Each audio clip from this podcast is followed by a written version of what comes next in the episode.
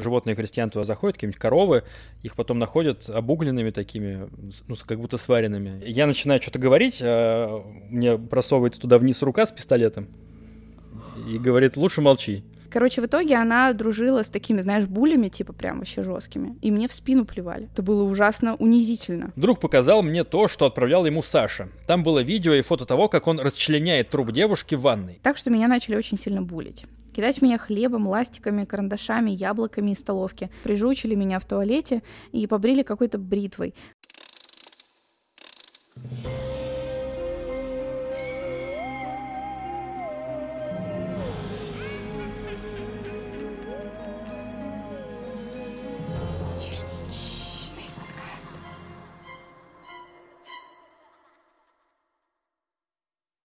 Привет, интернет! Меня зовут Маруся Черничкина, и я рада приветствовать вас на Черничном подкасте. Сегодня у меня в гостях Миша, тюремный подкаст. Ронкайнен. Ронкайнен. Да. Я просто, я, я специально не сказала, потому что Не я боялась, что бы. не, да, боялась, что не, не выговорю, да. Ронкайнен. Да, да, да. Тюремный подкаст пока не фамилия. Это проект, который я им занима- которым я занимаюсь. Рассказываю истории не страшные, хотя иногда и страшные, про тюрьмы, про жизнь в тюрьмах разных стран мира. Привет, Маруся. Всем привет. Да, вообще очень необычный, мне кажется, концепт. Это очень интересно, потому что, наверное, обывателю кажется, что человек, который сидит в тюрьме, ну это понятно сразу, типа человек плохой, и вот э, как бы как как это вот вообще так, вот с ними разговаривать. Но на самом деле, мне кажется, что это очень круто, потому что мы с вами знаем, что часто сидят люди, которые не, не виноваты. Я сам три раза сидел в тюрьме. Вот это похоже по мне, что я сидел в тюрьме? Нет. Я сидел в Турции, я сидел в Польше, я сидел в Ливии. Ну, в Ливии меня в плен похищали, хорошо, эту тюрьмой сложно назвать. Но да, мой подкаст э, как раз э, в том числе о том, что в тюрьме может оказаться каждый, особенно в России в 2023 году. В тюрьме может оказаться вообще каждый. Да. Возможно, после нашего сегодняшнего эпизода кто-то из нас окажется в тюрьме. Неизвестно, о чем мы будем болтать.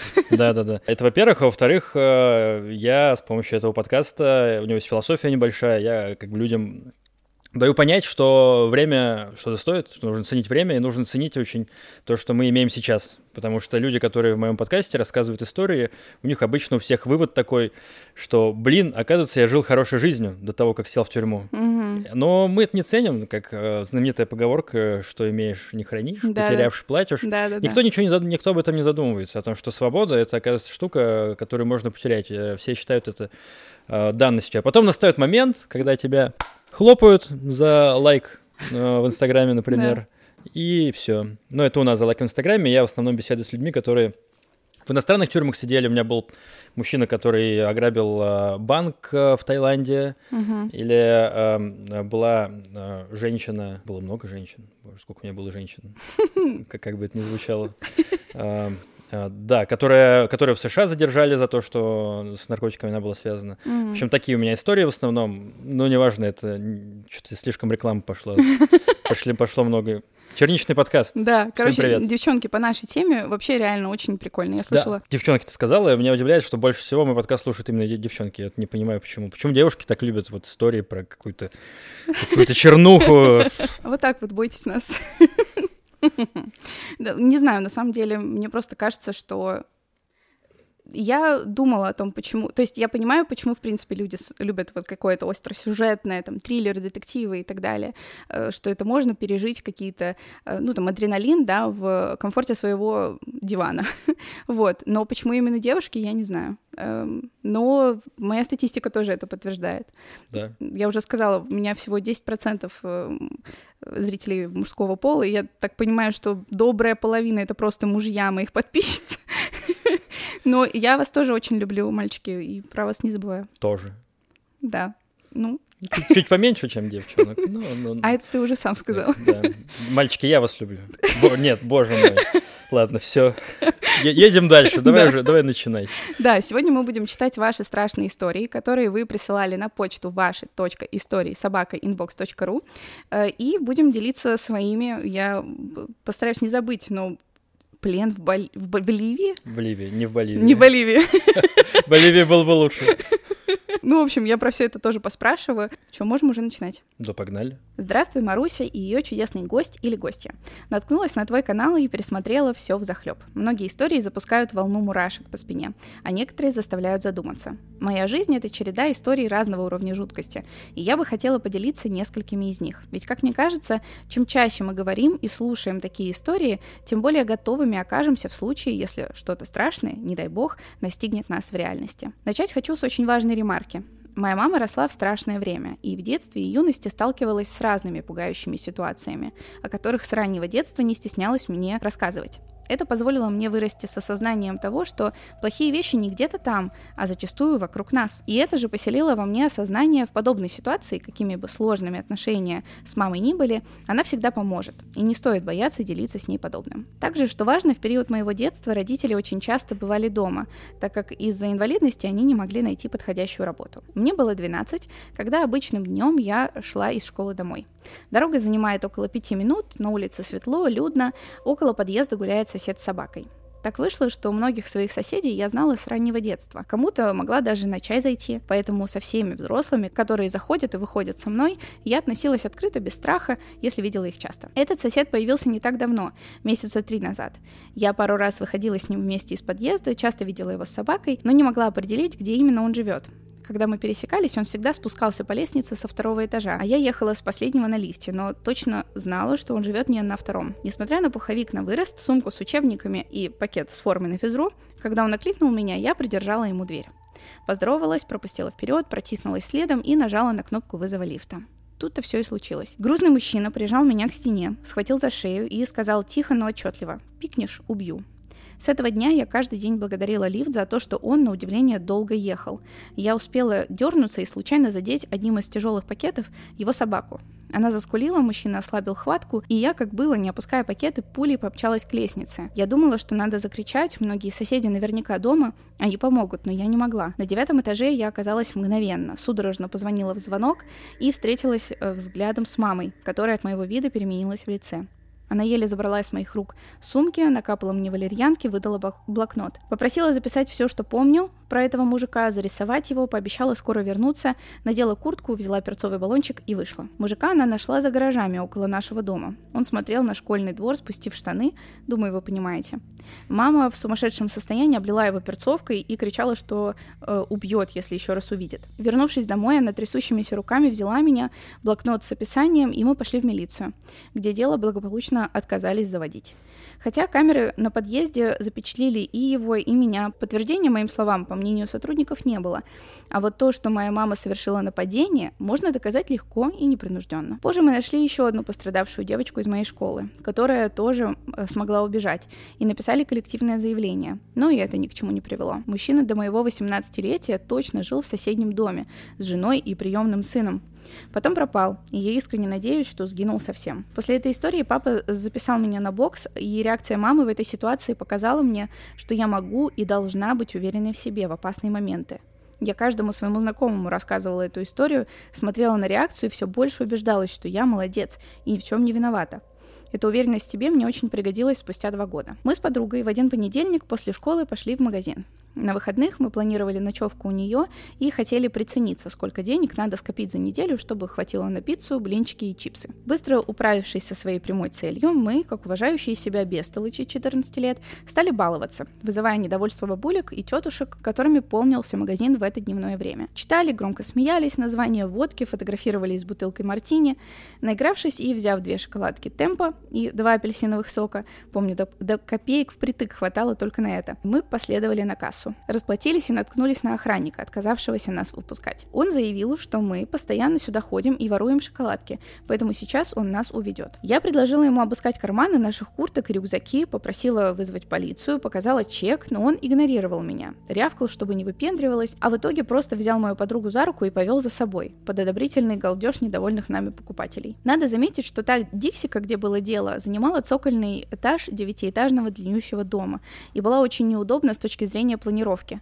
Проходы к служебным помещениям было сложно отыскать, и часть магазина находилась вообще на уровне подвала, и там не работала сотовая связь. Я в ужасе следовала за ним, попутно набрала мамин телефон, но она не взяла трубку. Тогда я быстро написала в СМС название магазина и слово «скорее», в надежде, что мама все поймет. Охранник завел нас за тяжелую железную дверь, провел по коридору и втолкнул в комнатушку, где стояла койка, микроволновка и стол с мониторами. Магазин был круглосуточный, и, видимо, поэтому комната охранника выглядела именно так. Он крикнул, чтобы мы садились на койку, сам запер дверь, сел на стул напротив и заговорил. Выходило так, что сейчас, если он вызывает полицию, то нас ставят на учет, родителям штраф, э, доложат в школу и еще куча гадких последствий.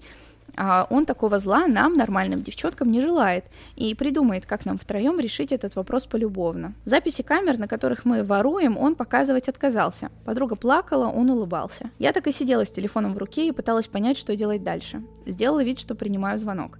«Да, мам, связь очень плохая. В Диксике, да. Охранник в коморку свою отвел. Говорит, что мы воруем, и надо вопросы как-то решать. Через сколько будешь? Десять минут максимум? Хорошо. Охранник поменялся в лице. Он как будто впервые меня увидел и заорал, чтобы я уходила. Меня он сюда не тащил, ему вообще другая девчонка нужна, которую он за руку вел. На это я спокойно ответила, что она моя родная сестра, никуда мы не пойдем, мама вот-вот будет, и тогда мы полицию и вызовем. И посмотрим, кто, как, что решает. У самой внутри все замерло, и я никогда в жизни так не блефовала. Он отпер дверь и потребовал, чтобы мы убирались. Я еще раз твердо сказала, что мы ждем маму и звоним в полицию. Тогда он сам вывел нас из магазина за капюшон и сказал, чтобы шли прочь. На улице проблем со связью не было, я смогла все-таки дозвониться до мамы, которая действительно уже выходила вместе с папой и была бы на месте через 10 минут. Она не очень торопилась, потому что думала, что я что-то разбила и надо заплатить. Когда родители пришли, я пересказала маме все произошедшее, и она пошла в магазин разбираться, а папа повел нас по домам. В полицию мы не обратились, осталось недоверие после первого случая случая, но охранника того уволили.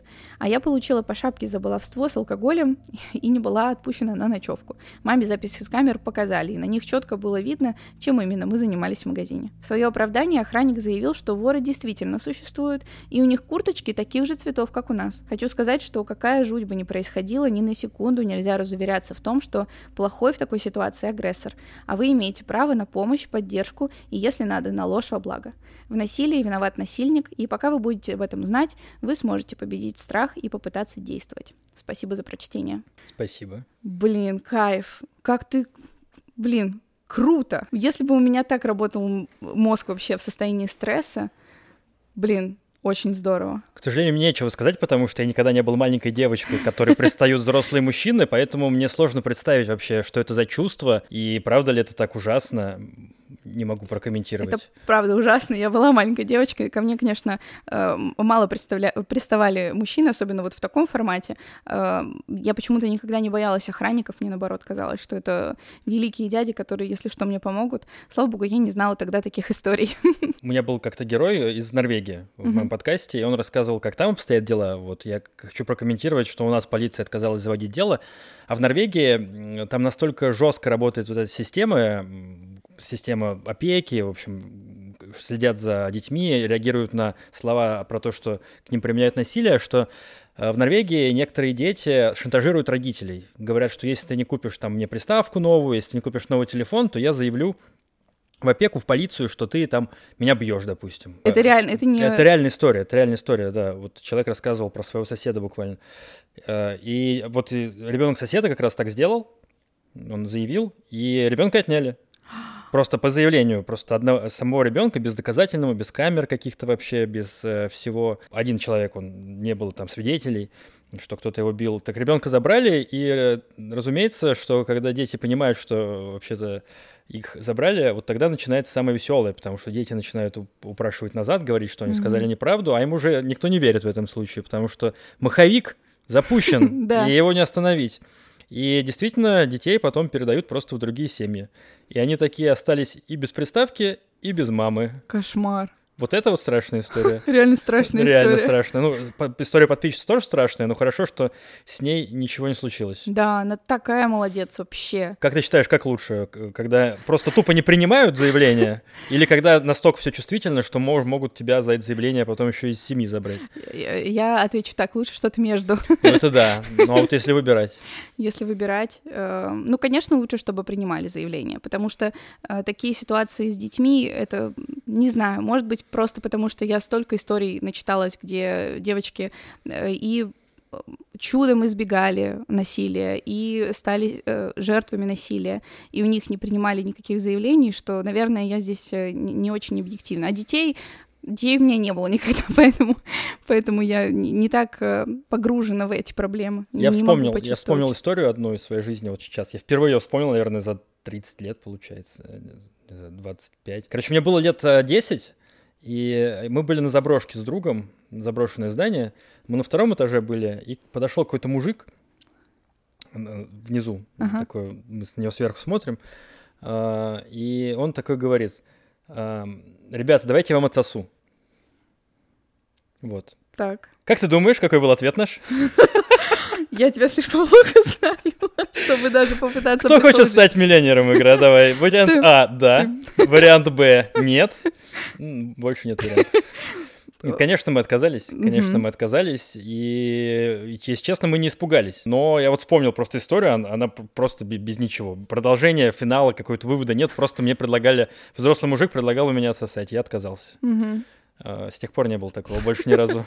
Да, ну то есть э, своего рода ты все А, ну хотя нет, ты, получается, ты говоришь, ты не испугался. Я хотел сказать, что... не испугался. Но это достаточно многолюдное место. Ну, в общем, там были люди, и вряд ли бы он стал насильно у меня отсасывать, тем более, ну, это странно. Да, это...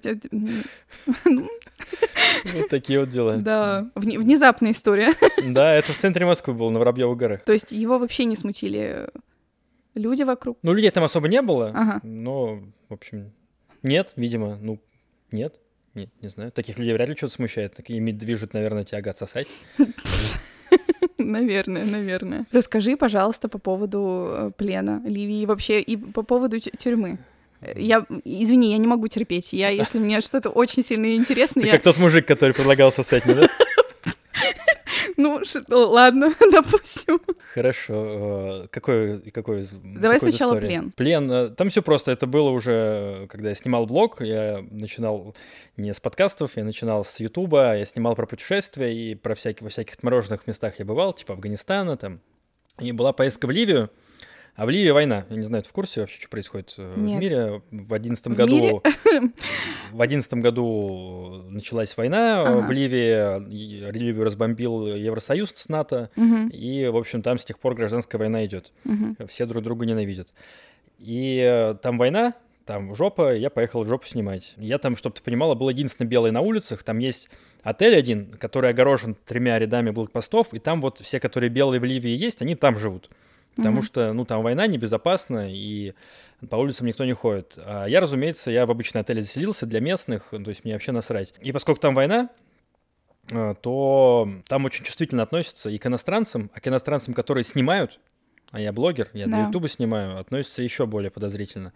И я просто увидел банк, и там очередь гигантская. И я такой, ну, надо подснять. Достаю камеру, начинаю снимать. Проходит 4 секунды, и выходит из этой толпы мужик в форме, берет меня за руку. Угу. Вот, и очень крепко так взял, до сих пор помню. И берет меня, отводит сначала в какой-то участок в этом банке, приезжает потом полиция, меня э, в полиции я сижу. Ну, это не первый раз, когда со мной такое происходит вообще. И я спокойно думал, что ну сейчас разберутся, отпустят. Э, я не совершаю ничего противозаконного, я не шпион. Но приехал э, какой-то парень, молодой, с очень безумным взглядом, и говорит, вставай к стене. Я встаю к стене. Он жестко берет мои руки, сзади их сводит, достает веревку такую пластиковую, знаешь, такая пластиковая да, веревка. которая вот так вот затягивается. Не, не, не, нет, именно пластиковая веревка, ну типа ага. бельевой, только, а. только потолще, угу. нет, в несколько сплетенная в несколько раз. Или может она даже была не сплетенная, короче пластиковая, и руки мне связывает, прям вот не жалея, Уф. очень сильно связывает руки и берет меня за шкирку, и мы идем к машине, там какой-то пикап стоит красный, сажает меня в, на переднее сиденье э, и говорит, от, от, от кресла назад от, отъезжает, так вот, хоп, отъехал я. Он говорит, давай э, голову между ног. Я голову между ног сую, и он это кресло задвигает со мной вместе под торпедо, чтобы моя голова была вот так. Я начинаю что-то говорить, а мне просовывается туда вниз рука с пистолетом и говорит, лучше молчи. Если у тебя есть семья, то молчи. На английском, на английском мне говорят. Я такой, понял. Куда-то мы долго едем. Куда-то мы долго едем. когда мы куда-то приехали, он берет рубашку какую-то и мне вокруг головы обворачивает, чтобы я не видел, что происходит. Мгм. Я почему-то подумал, что в этот момент меня будет расстреливать. Блин, если что- честно, я бы тоже так подумала. Да, было именно так. Я думаю, ну все, доснимался Миша. Мгм. А, вот, но нет, меня обернули в эту рубашку и повели куда-то. Просто чтобы ты не видел, что вокруг. Да, да, да, чтобы я не видел, что вокруг. Как позже я узнал, это, ну, типа логово спецслужб. Вот, вот А. конкретно эт- этой территории, где я находился. Я находился в Триполи, а там, ну, вот какая-то, какое-то правительство, часть страны контролирует вот эта вот группировка в Триполи, которая сидит, и у них, разумеется, есть логово спецслужб, и никто не хочет, чтобы из них, чтобы это логово было известно.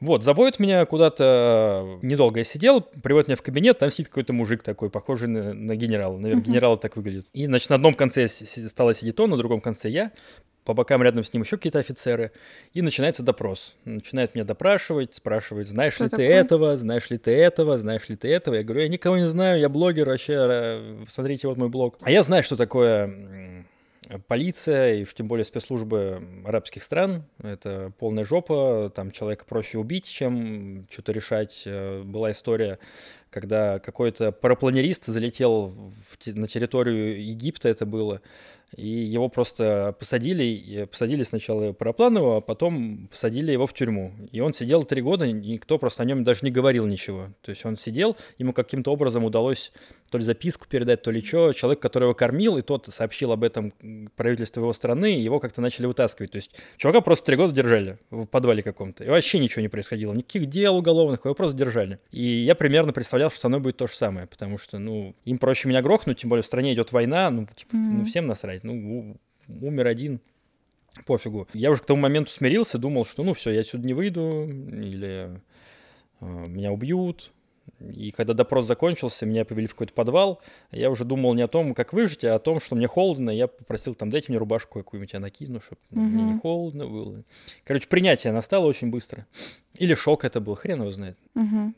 Но нет, э, в этот же день, э, началось все там ближе к утру, наверное, а в этот же день вечером меня из этого подвала достали и повезли обратно. То есть после допроса тебя Да. посадили в какой-то... подвал. Да, в подвал. да. И потом просто через пару часов... Ну, через ближе к вечеру, да, меня взяли, отвезли в мой отель. Я, я, я не ожидал. Я не ожидал, да, и э, единственный телефон мой оставили. На следующее утро мне привезли телефон Типа его а, проверили. с э, заклеенными камерами. Причем там скотчем малярным были заклеены камеры. Они, видимо, а- А. они, видимо, отследили, ничего ли там нет, не сохранилось ли, может, у меня какая-то геопозиция записывается. Да, да. Все это сделали. Возможно, какую-то прослушку туда добавили, хрен его знает. Я, в общем, не пользовался этим телефоном с тех пор, ну его нахрен. Ну да. А, Вот, и, и, и все, да. И потом я, я такой, ну все, в жопу. Там Я, я, ну это было очень жестко для меня. Я думаю, надо сваливать из Ливии.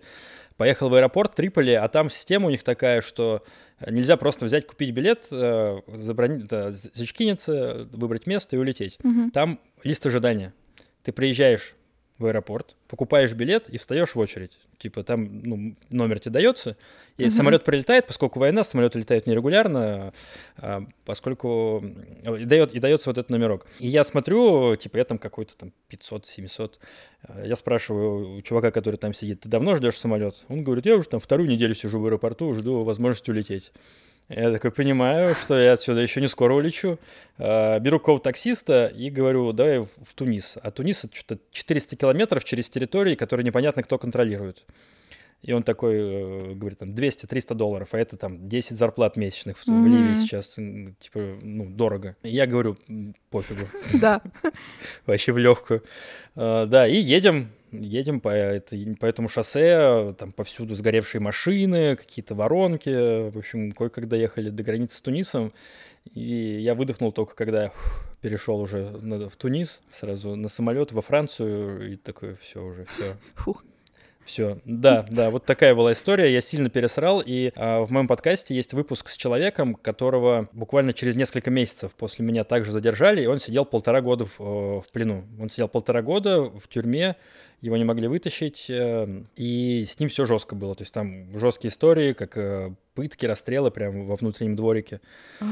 А, Вот, но он, он там действительно непонятно чем занимался, то есть, возможно, mm-hmm. как это основания для его задержания были хоть какие-то, потому что я-то, ну, вообще ничего не делал. Mm-hmm. Но он, когда вернулся, его наградили орденом, и заплатили ему за каждый месяц пребывания в этой тюрьме по миллиону рублей. Наверное, да, он не просто там Ну, я, я не, буду, не хочу судить, ну, что, ладно, что он там да. делал. Он, в конце концов, мог заниматься какой-то нейтральной деятельностью. Он был социологом. Угу. Точнее, он был даже переводчиком социолога. Посадили угу. их двоих, социолога и переводчика социолога.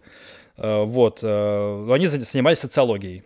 Угу. Но как бы мало ли что ливийцам там покажется, вдруг они подумали, что это шпионство. Короче, если хотите, переходите, тюремный подкаст э, про Ливию. В общем, я когда все это записывал, такой думаю, охренеть, как мне повезло. Да-да-да. Потому что я бы э, там сидел, меня бы никто не стал вытаскивать, и уж тем более платить мне по миллиону за месяц я бы там просто сдох. Но при всем при этом ты планируешь вернуться в Ливию? Ну, я бы не прочь. Ну, там есть еще территории, которые другими группировками контролируются. Как минимум туда можно. Почему нет? Я люблю очень арабские страны. Они какие-то более настоящие, чем европейские. Не такие толерантные. И это, угу. в этом их прелесть. Потому угу. что толерантность вот уже где сидит. Я только из Парижа вернулся. Там мальчики на улицах целуются. Действительно, как могли. Ну, я считаю, что не стоит прилюдно. И, и мальчикам с девочками, и мальчикам прям вот показывать все это. Потому что есть все-таки свобода, есть вседозволенность. Это немного разные вещи. Потому что когда тебе в лицо суют, смотри, я гей. Это одно. А когда, когда там дома этим занимаются, это другое. То же самое мальчики с девочками. Ну, мы же в метро не трахаемся. Ну, в смысле, мальчики с девочками в метро не трахаются, не лезут языками друг другу в глотку. Не знаю, я видела пару раз такие, как будто бы я реально видела, что это вообще то, что не должна была в метро. Но это настолько же, мне кажется, неприемлемо. Я в этом плане традиционен, традиционен, консервативен. Ну так, но я никого не осуждаю. Доброго времени суток, дорогая Маруся и ее гость. Я. А сразу извиняюсь за то, что напишу историю скомканно и не так красноречиво. Все-таки времени прошло уже довольно много. Мы жили в частном доме, в богом забытом месте, как мне сейчас кажется. Все друг друга знали в лицо. Люди, населявшие эту улицу, были очень разношерстные. На углу улицы жила очень странная семья, которая никогда не контактировала ни с кем. Почему она еще была странной, я не знаю, так как в то время мне было около шести лет. Мне никто и ничего не рассказывал, сколько бы вопросов я не задавала. Да и остальные местные говорили о том, что лучше с ними не связываться. У них был ребенок, девочка Кристина. Я с ней пару раз играла и даже была в гостях. Правда, после этого она внезапно исчезла, как и ее семья. Этот дом вскоре стал заброшенным, там никто так и не стал жить. Также у нас на улице жили цыгане, пару пожилых семей, и был дом местного зэка-алкаша. Он был довольно дружелюбным, всегда угощал меня конфетами. Но когда мой папа задерживался у него, мой детский мозг начинал проецировать самые страшные итоги. Но в целом всегда все было хорошо. Так вышло, что возле нашего дома был карьер. Там был протоптанный спуск э, к его концу, резкий обрыв. Местные люди использовали это место как свалку. Что уж греха таить, наша семья тоже. В один зимний снежный день мои родители попросили меня сходить и выбросить мусор – я отчетливо помню, что это было утро. Я оделась, взяла пакеты и пошла. Так как была зима, на этом спуске было скользко, но благо вдоль этой тропинки росли деревья, за которые спокойно можно было, на которые спокойно можно было опереться. Это все, что я помню. Дальше у меня идет пропуск в памяти. Не знаю, связано ли это с тем, что прошло много лет, или мой мозг решил просто защититься таким образом. Я нашла труп. Дальше со слов моих родителей. Я вернулась домой и спокойным голосом произнесла. Там погода хорошая, а еще я увидела голову дядю. Он уснул в снегу. Мои родители офигели от такого заявления. Папа оделся и пошел проверя- проверять. И да, действительно, возле одного из деревьев, припорошенный снегом, лежал мужчина в одних трусах. Мои родители вызвали полицию, которую они ждали до глубокой ночи. Они дали показания, тело мужчины увезли. В месте, где мы жили, было не так много людей. Этого человека никто не знал. И вот прошло столько времени, и я все еще не знаю всей правды. Родители не отрицают то, что эта история правда была, но и на вопросы мои так и не отвечают. В интернете мне так и не удалось найти никакой информации. Был ли это обычный наркоман, который заблудился, либо же постарался наш сосед в пьяном угаре. А может его вообще туда привезли. Но вскоре этот зэк, сосед, который был описан выше, пропал с нашей улицы. И кто знает, по какой причине. Вот конец истории.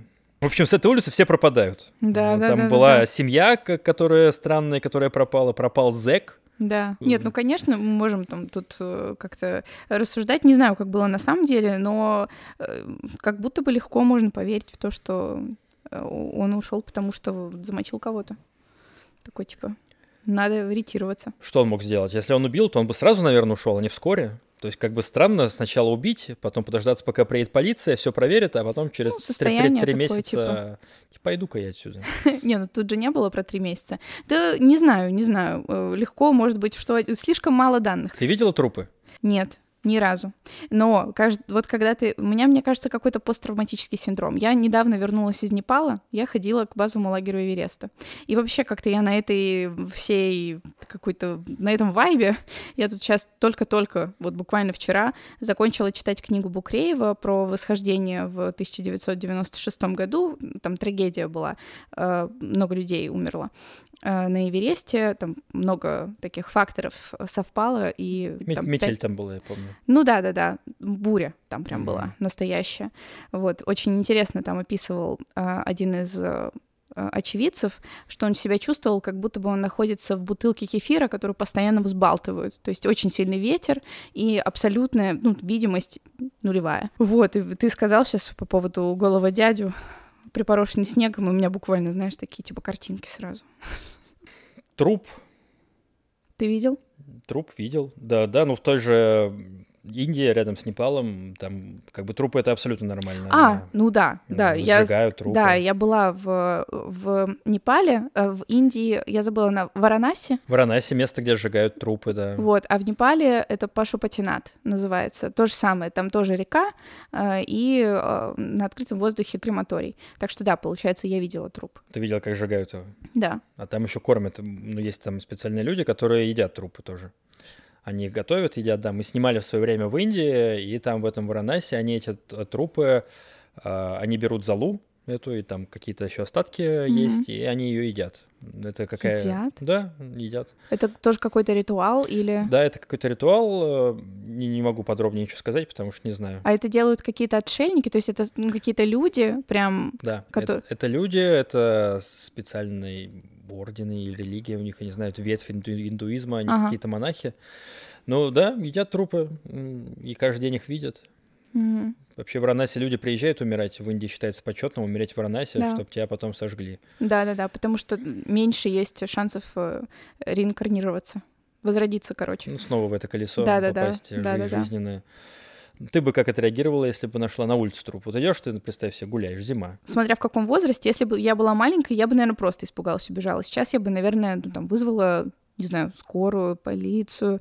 Ну, в общем, в зависимости от, от того, в каком состоянии там тело. То есть это естественная смерть или явно насильственная. Ну, то есть попыталась бы, наверное, что-то сделать. Но явно не испытала бы каких-то положительных эмоций. Ну, да, в детстве особенно, наверное, жестко увидеть труп. Когда Ну да. становишься взрослым, ну, труп и труп.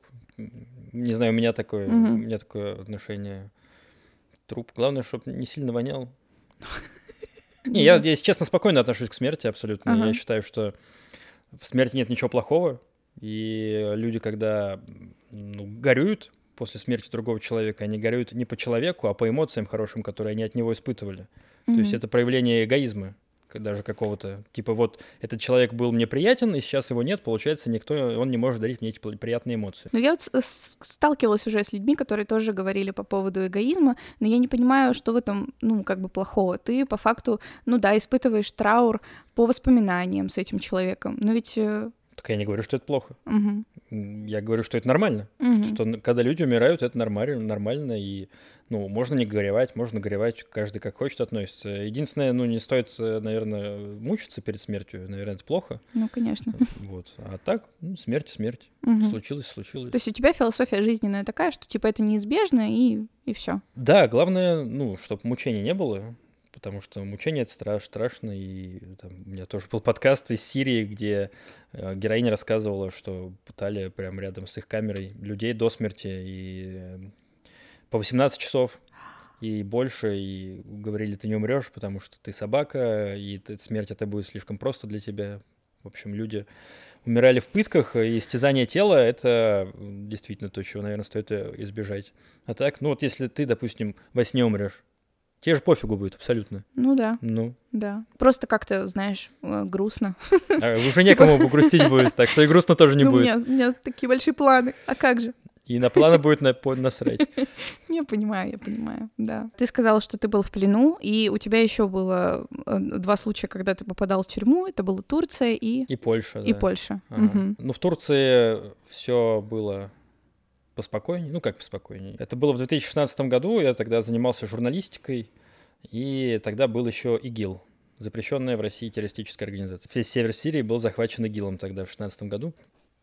И я решил, ну, сделаю репортаж про ИГИЛ. Они, чтобы ты понимал, они не любят журналистов, они их сажают в клетки, надевают, э, в, в- одевают их в оранжевую робу, сажают в клетку и сжигают. Поэтому оттуда очень мало репортажей. Ну, фактически их нет вообще. И я думаю, сделаю-ка я репортаж. Надо попасть для этого в ИГИЛ. И я приехал в город Газиантеп, это на юге Турции, неподалеку от Сирии. Взял в аренду машину, зная, что я не буду ее отдавать уже назад, скорее всего. Почему? Почему не будешь отдавать ее обратно? Потому что у тебя ее заберут. Потому что я доеду до границы и пойду пешком через нелегально через границу. И Ага. обра- вряд ли я обратно, если пойду, даже то я там же буду проходить. Мгм. Взял в аренду машину и поехал э, в сторону границы с Сирией. Доехал до небольшой деревеньки, там прям погранпереход был, закрытый, правда. Вот там с одной стороны висел красный турецкий флаг, с другой стороны висел черный флаг ИГИЛ, то есть это вот прям уже граница ИГИЛ, у них прям даже стыковка какая-то была. И думаю, надо мне туда вот попасть, а там этот переход и забор в обе стороны, Мгм. и не перелезть через него. Но я думаю, где-то кончается забор, как бы вряд ли он бесконечный. И пошел вдоль забора. Долго пройти я не успел, э, подъехали турецкие пограничники. И типа, ты что это здесь делаешь? Я думал, что меня будут бить, если честно, потому что Турция, я много слышал э, про турков, э, и слышал, что у них порядки там еще жестче, чем в России. Меня привезли к медику.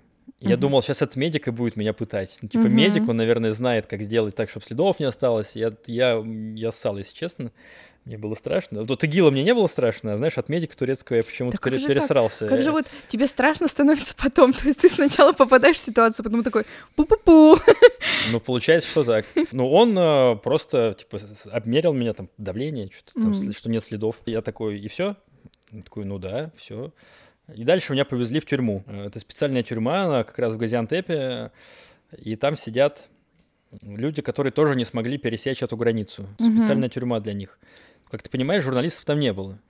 Там были такие бородатые мужики. Э, Там из Чечни, из Дагестана, еще из других стран. Я вошел туда, и они такие меня первым делом спрашивают. Там очень много русскоязычных было, типа, э, ты мусульманин?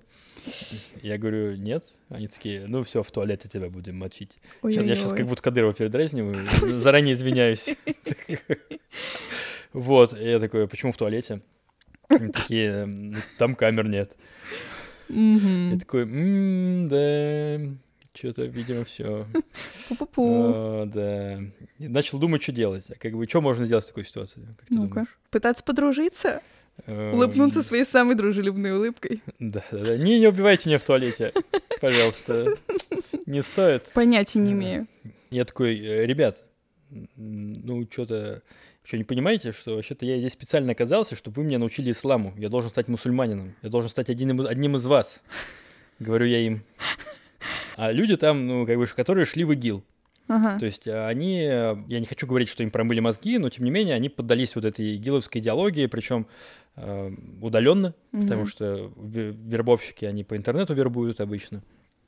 То есть э, они достаточно легко внушаемы, как я, как я думаю. Не хочу сейчас снова вешать ярлыки, но тем не менее в мою историю поверили, и как позже я а, понял, что ну, это не просто так произошло. В общем, я принял там ислам, стал мусульманином. Знаешь, как ислам принимается? Как? Хочешь принять ислам прямо сейчас? Я не знаю. Ты так много вопросов задаешь, я не знаю ни одного ответа. Э, Видела флаг Саудовской Аравии? Помнишь его? Зеленый флаг такой, там Да. на- надпись на арабском. Мгм, Это там написано шахада. мгм. Это клятва пророку Мухаммеду и Аллаху. Достаточно ее прочесть. И ты А. становишься мусульманином. На, в переводе на русский она звучит так. Нет Бога, кроме Аллаха, и, прорабит- и по- Мухаммед пророк его. Мгм, Ты читаешь это несколько раз на арабском, мгм. и все. Ты мусульманин? То есть нет, ни- нет, нет никакого окунания Да. там в, в Иордан, вот, вот этого всего. Э, Просто читаешь шахаду, и все. И я повторил за одним из э, тех, кто там сидел. Меня начали все поздравлять. То есть это реально как будто выпускной был у меня. Как будто, как будто, ну, как будто я вышел, как будто я женился. Э, К свадьбе. Все, все сразу стали дружелюбными, моментально. Хм, Мне дали имя Беляль. Биляль. Беляль. Так что зови меня Красиво. Беляль, Беляль теперь зови. Ладно. Они начали учить меня исламу, ново, новоприбывший, так сказать, в ислам, начали Мгм. меня учить, я делал там намаз, Мгм. меня учили арабскому даже. Вот, э, ну, прекрасные люди оказались, на самом деле. Когда они поняли, что я свой, что я не чужой, они сразу стали дружелюбными, там, начали беседовать с ними, они меня начали учить, как я говорю. Я там недолго сидел, э, меня депортировали в Россию очень быстро. Мгм. Там через три дня буквально меня депортировали э, в Россию, и, и все. И на этом бы все закончилось, но я, поскольку детерминизмом увлекаюсь, в общем, я считаю, что все происходит не просто так, что это все судьба. Я начал как-то после этого изучать ислам. Я подумал, что не зря я, ну, не зря я там оказался, не зря я Мгм. принял ислам. Я начал изучать ислам, очень проникся идеологией исламской. На самом деле это очень дружелюбная религия, просто ее можно трактовать по-разному. Можно Мгм. трактовать ее, что типа неверных нужно убивать. Ее так некоторые трактуют, и слова некоторые Корана так трактуют.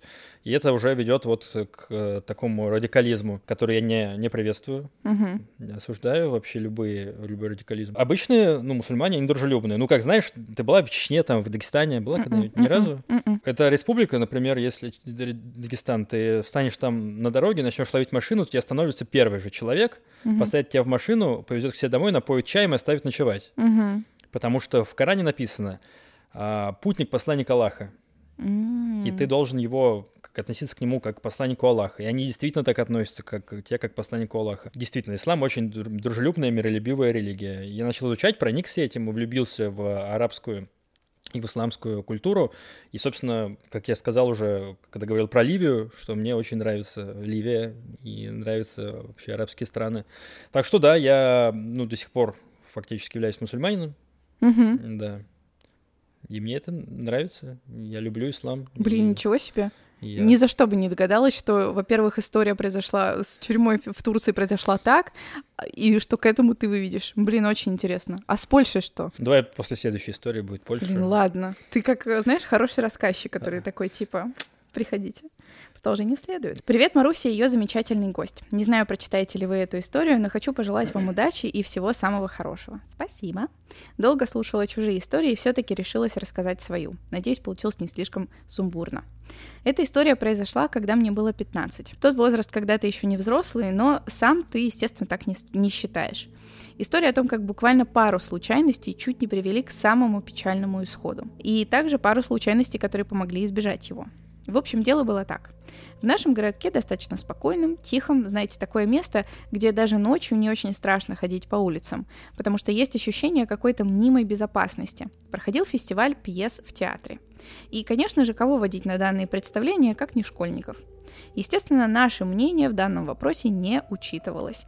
Так сказать, старое, доброе, добровольно-принудительное. Вот и наш девятый класс после уроков дружно вели на спектакль. Учителя говорили, что это не должно было затянуться надолго. Учитывая, что мы учились в первую смену, ушли сразу после окончания уроков, все были уверены, что максимум до 6 часов вечера мы все дружненько будем дома. Но вот и первая случайность, из-за которой все пошло не так. Представление, на наше удивление, длилось неимоверно долго. Освободились мы после 8, если не около 9 вечера. Дело не в том, что спектакль был совсем неинтересным, но подростки, которые отсидели в школе 7 или 8 уроков, были достаточно голодными, так как после школы сразу пошли в театр. Спасал в этом случае только буфет, но, как назло, для школьников э, там все было дороговато. Поэтому на середине все уже откровенно забили на спектакль. Кто-то клевал носом, кто-то, как я, сидел в телефоне. И вот долгожданная свобода. Куча уставших подростков э, выскочила из театра и стала разбредаться по домам. Учитывая, что это был ноябрь и темнело уже достаточно рано, когда мы вышли из помещения, было уже довольно темно. Я и две мои одноклассницы жили в одном и том же квартале, поэтому изначально планировалось идти домой вместе. Но тут подоспела случайность номер два. Им резко захотелось по нужде. Они решили не терпеть до дома, а пойти к тете одной из девочек, а следом уже по домам. Я же, в свою очередь, решила не идти вместе с ними, так как была слишком уставшей, голодной и мечтала только о том, чтобы оказаться дома поскорее. Поэтому для меня было бессмысленно делать крюк только для того, чтобы не идти одной. Случайность номер три. Я же говорила о том, что сидела в телефоне. Так вот, досиделась я до того, что телефон буквально разрядился почти до отключки. Было принято решение позвонить маме после того, как я попрощалась с одноклассниками. И предупредить, что пойду одна, что телефон почти разряжен, и я его отключу. Меня предложили встретить, на что получили отказ. Ведь это глупость, встречать такую большую девочку. Учитывая, что театр находится всего лишь в паре кварталов от дома, а дорога лежит через самые освещенные улицы и аллеи, которые я знаю наизусть. Так что же может пойти не так? Пообещав маме, что я пойду исключительно по освещенным улицам, а не самым коротким и темным маршрутом, и выключив телефон, я выдвинулась в путь. Шла по улице, усыпанной фонарями. Навстречу шли и прохожие, ведь это самые большие прогулочные улицы в нашем городе. На них даже зимой поздно вечером можно встретить немало людей, что тоже успокаивает, ведь ты не один бродишь по городу в темноте. Так как телефон был отключен, я не могла слушать музыку, как делала каждый раз, когда куда-то шла, что сыграло мне на руку. После этой ситуации я не включаю музыку, если иду в темное время суток на улице, чтобы в крайней ситуации я могла услышать шум и среагировать, или, если есть возможность, вообще разговариваю с кем-нибудь по телефону. Дорога должна была занять минут 15-20 от силы, и это при том, если идти самым медленным шагом. Я шла абсолютно спокойная, любовалась фонарями, луной, редкими звездами, но тут мое внимание привлек мужчина, который шел навстречу.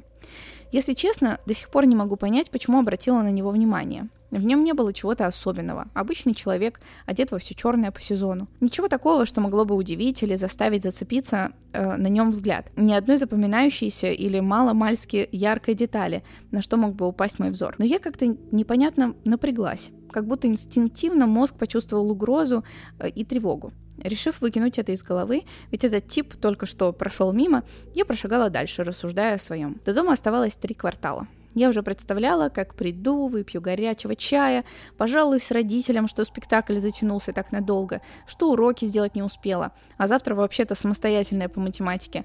Как вдруг опять странное чувство пронзило меня с ног до головы. Я думаю, всем прекрасно известно это зудящее ощущение, когда на тебя кто-то смотрит. Ты не видишь этого, но ощущаешь всеми фибрами души, что кто-то смотрит на тебя, не отрываясь. Я обернулась, делая вид, что смотрю на вывеску магазина. И каково же было мое удивление, когда я заметила того самого мужчину, который недавно со мной разминулся и вызвал такое непонятное чувство тревоги. По спине пробежал холодок. Я шла дальше, слегка ускорив шаг, а в голове хаотично бегали мысли. Неужели он идет за мной? Да нет, бред какой-то. Да, точно бред. Но ведь он шел в другую сторону буквально пару минут назад. Хотя, может, ему кто-то позвонил и сказал, что нужно идти в другое место. С тобой же такое уже случалось. Планы менялись. Ну, вспомнил, забыл что-то. Мало ли что может случиться, а ты уже напридумывала себе сюжет детектива.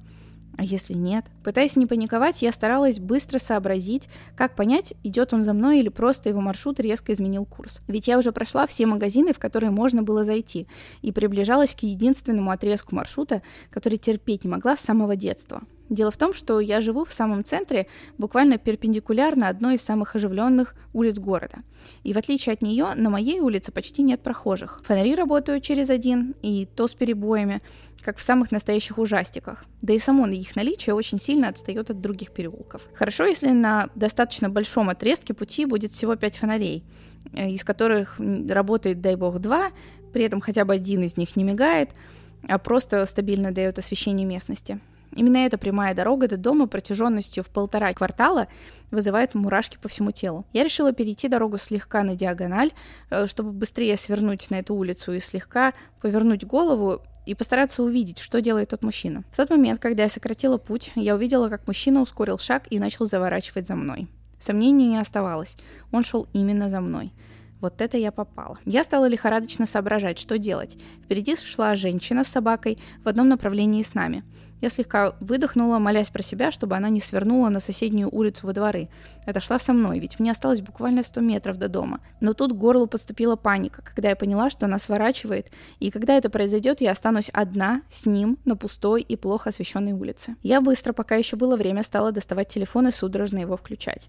Пальцы дрожали, а время включения телефона, казалось, длилось вечность. В голове крутилась мысль, как глупо будет умереть, не дойдя до дома. Всего один единственный дом. Вот это я фартовая, конечно. Но вот экран загорелся, высветилось 5% зарядки, и что уже ловит сеть. Как я была счастлива, что решила отключить телефон, чтобы он не сел окончательно. Я трясущимися руками нашла мамин номер, поднесла трубку к уху. Слава богу, мама почти сразу ответила на звонок. Тут я как можно громче, насколько я в тот момент была способна, стала говорить, да, мам, я уже подхожу, конечно, выходи меня встретить и собаку захвати. Он же у нас такой большой, чего ему дома сидеть? Пусть, раз, пусть разомнется. К слову, у нас действительно на тот момент был пес очень внушительных размеров. Такого ночью встретишь, не зная, что он добрый, от страха инфаркт получить можно. В тот момент, когда я возилась с телефоном, я видела, что мужчина все еще идет за мной, постепенно ускоряя шаг. Когда я поднесла трубку к уху, я слышала приближающиеся шаги. А на словах «выйди вместе с собакой» я слышала, как кто-то протянул ко мне руку, шорох балоневой куртки и дыхание на своей шее. Я замерла от страха, но продолжала говорить, стараясь, чтобы мой голос не дрожал и не срывался на писк или шепот. Через пару секунд я резко развернулась, но передо мной уже никого не было. Лишь темнота и один единственный мерцающий фонарь. Я поняла, что, скорее всего, он свернул в соседний двор, и это единственное место, куда он мог исчезнуть за столь короткое время. Это был мой шанс бежать как можно быстрее. Я развернулась и в тот же момент увидела свою маму вместе с собакой. Подскочила, как ошпаренная. Я уже была готова столкнуться с мужчиной, который шел за мной три квартала, но не думала, что мама выйдет так быстро. И то нервное напряжение, что я испытывала, лопнуло, как натянутая струна. Меня колотило еще полчаса после этого. Я чуть не расплескала весь чай, которым мама меня отпаивала. До сих пор, вспоминая эту историю, чувствую дрожь. И каждый раз, проходя мимо этого места, сердце пропускает удар. Больше всего красок в этой истории придает одна деталь, о которой я не упоминала. В это время в нашем городе находили расчлененные трупы подростков, упакованные в мусорные мешки, спрятанные в разные места. Поэтому, когда мы учились во вторую смену, родители встречали нас из школы. Э, что у нас вызывало раздражение. Ведь что это за глупости, мы уже большие и можем дойти до дома всего каких-то два квартала. Если вы все же прочитаете эту историю, хотелось бы сказать другим. Пожалуйста, даже если вам кажется, что вы знаете маршрут наизусть и сможете его пройти даже с закрытыми глазами, расстояние небольшое, да и что вообще с вами может случиться, поверьте, может. И самое страшное, не дойти до дома. Всего один дом. Я вспомнил назва... начало этой истории, когда она говорила, наш городок безопасный. Да, да, да, а да. Потом да. в конце, ну, как бы находятся в пакетах расчлененные трупы подростков. Но в целом, как бы так. Очень безопасно. Да. Всех знаешь. Да, если не ходить э, по помойкам и не искать э, пакеты. Да, все страшные истории начинаются так. Был маленький город, все друг друга знали. Ну, опять история про девочку и мужчину, который что-то с ней мог сделать. Да, да, я да. хочу быть эмпатичным, но мне сложно быть эмпатичным, потому что я не маленькая девочка, за которой идет мужчина. Но, но у меня была похожая история в Питере. Так. У меня была похожая история в Питере э, на Петроградке. Вечерело, и чувствую, за мной кто-то увязался. Мгм. Кто-то идет за мной.